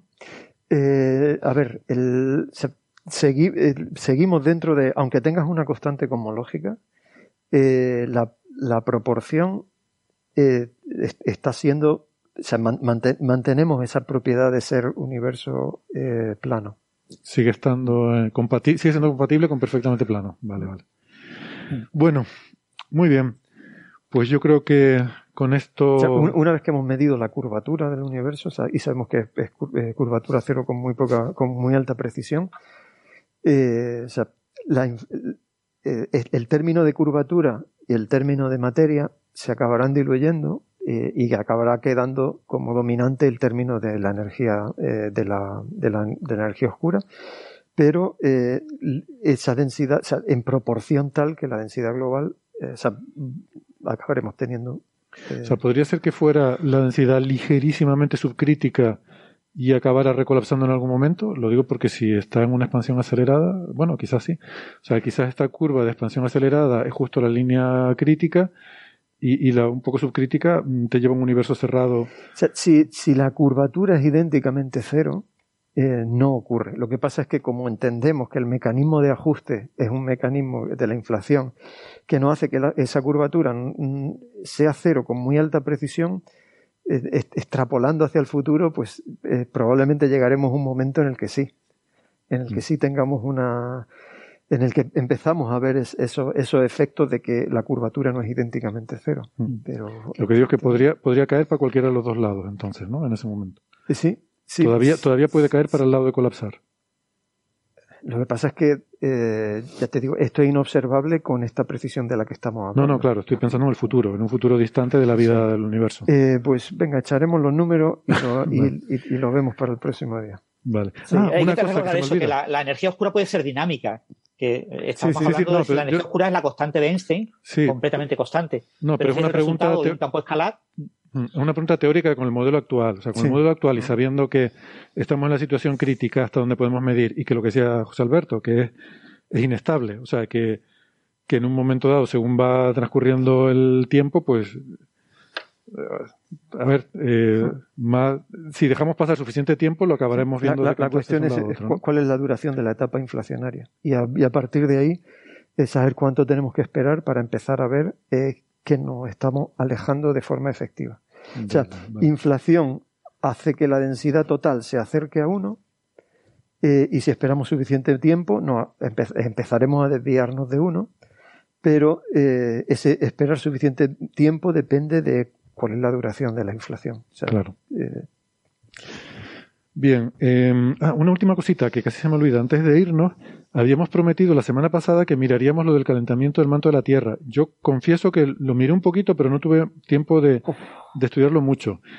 Entonces, si quieres, digo lo que yo tuve tiempo de mirar así eh, rápidamente. Todavía el asunto está un poco, no está del todo bien definido porque no conocemos perfectamente la estratificación de temperatura del manto de la Tierra. Y, eso genera, eh, las incertidumbres son tales que afectan cosas como esta, de cuál es el principal contribuyente del, eh, del calor de, en el interior de la Tierra, ¿no? Entonces, em, bueno, eh, digamos que está ahí en discusión, no está todavía claro. Entre el calor primordial que le quedó, sobre todo teniendo en cuenta que la Tierra sufrió un gran impacto, el, el que formó la Luna, y que eso eh, pudo haber generado una, bueno, debió haber generado una gran, una enorme cantidad de calor, y el tema de la desintegración de isótopos, sobre todo, como decía, de uranio y torio, ¿no? Eh, esos son los dos contribuyentes principales. ¿Cuál es realmente el que domina? Es algo que todavía no está del todo claro. Eh, creo, por lo que he visto un poco por encima. Pero bueno, tengo que leer más sobre el asunto. No me ha dado tiempo de. Y, veo por tu reacción que tú tampoco, Francis, has podido mirar. No lo he mirado, la verdad. Pido perdón a todos los oyentes, pero no lo, no lo he mirado. Tenía que haberlo hecho. No, yo tampoco te lo recordé. La verdad es que se me olvidó. Lo empecé a mirar justo después de ese programa y luego, pues, un montón de, de otras cosas se, se me quedó en el tintero. Muy bien, pues nada. Eh... Bueno, para, pendiente para la semana que viene. ¿eh? Ya la semana que viene nos acordamos. Pues nada, muy bien. Muchas gracias, Francis, Alberto. Ha sido un placer. He aprendido mucho. Un, placer. un gusto. Gracias a los oyentes por estar ahí. Hasta la semana que viene. Adiós. Chao, chao. Hasta la semana que viene.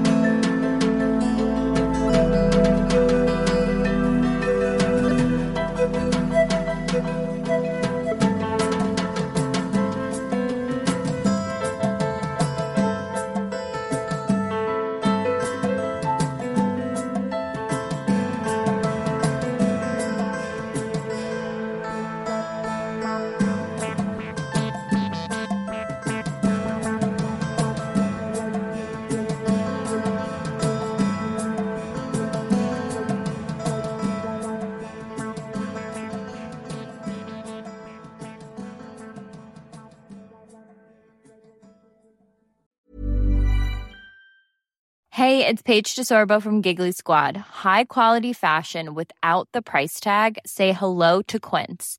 I'm snagging high-end essentials like cozy cashmere sweaters, sleek leather jackets, fine jewelry, and so much more. With Quince being 50 to 80% less than similar brands. And they partner with factories that prioritize safe, ethical, and responsible manufacturing. I love that. Luxury quality within reach. Go to quince.com slash style to get free shipping and 365 day returns on your next order. Quince.com slash style.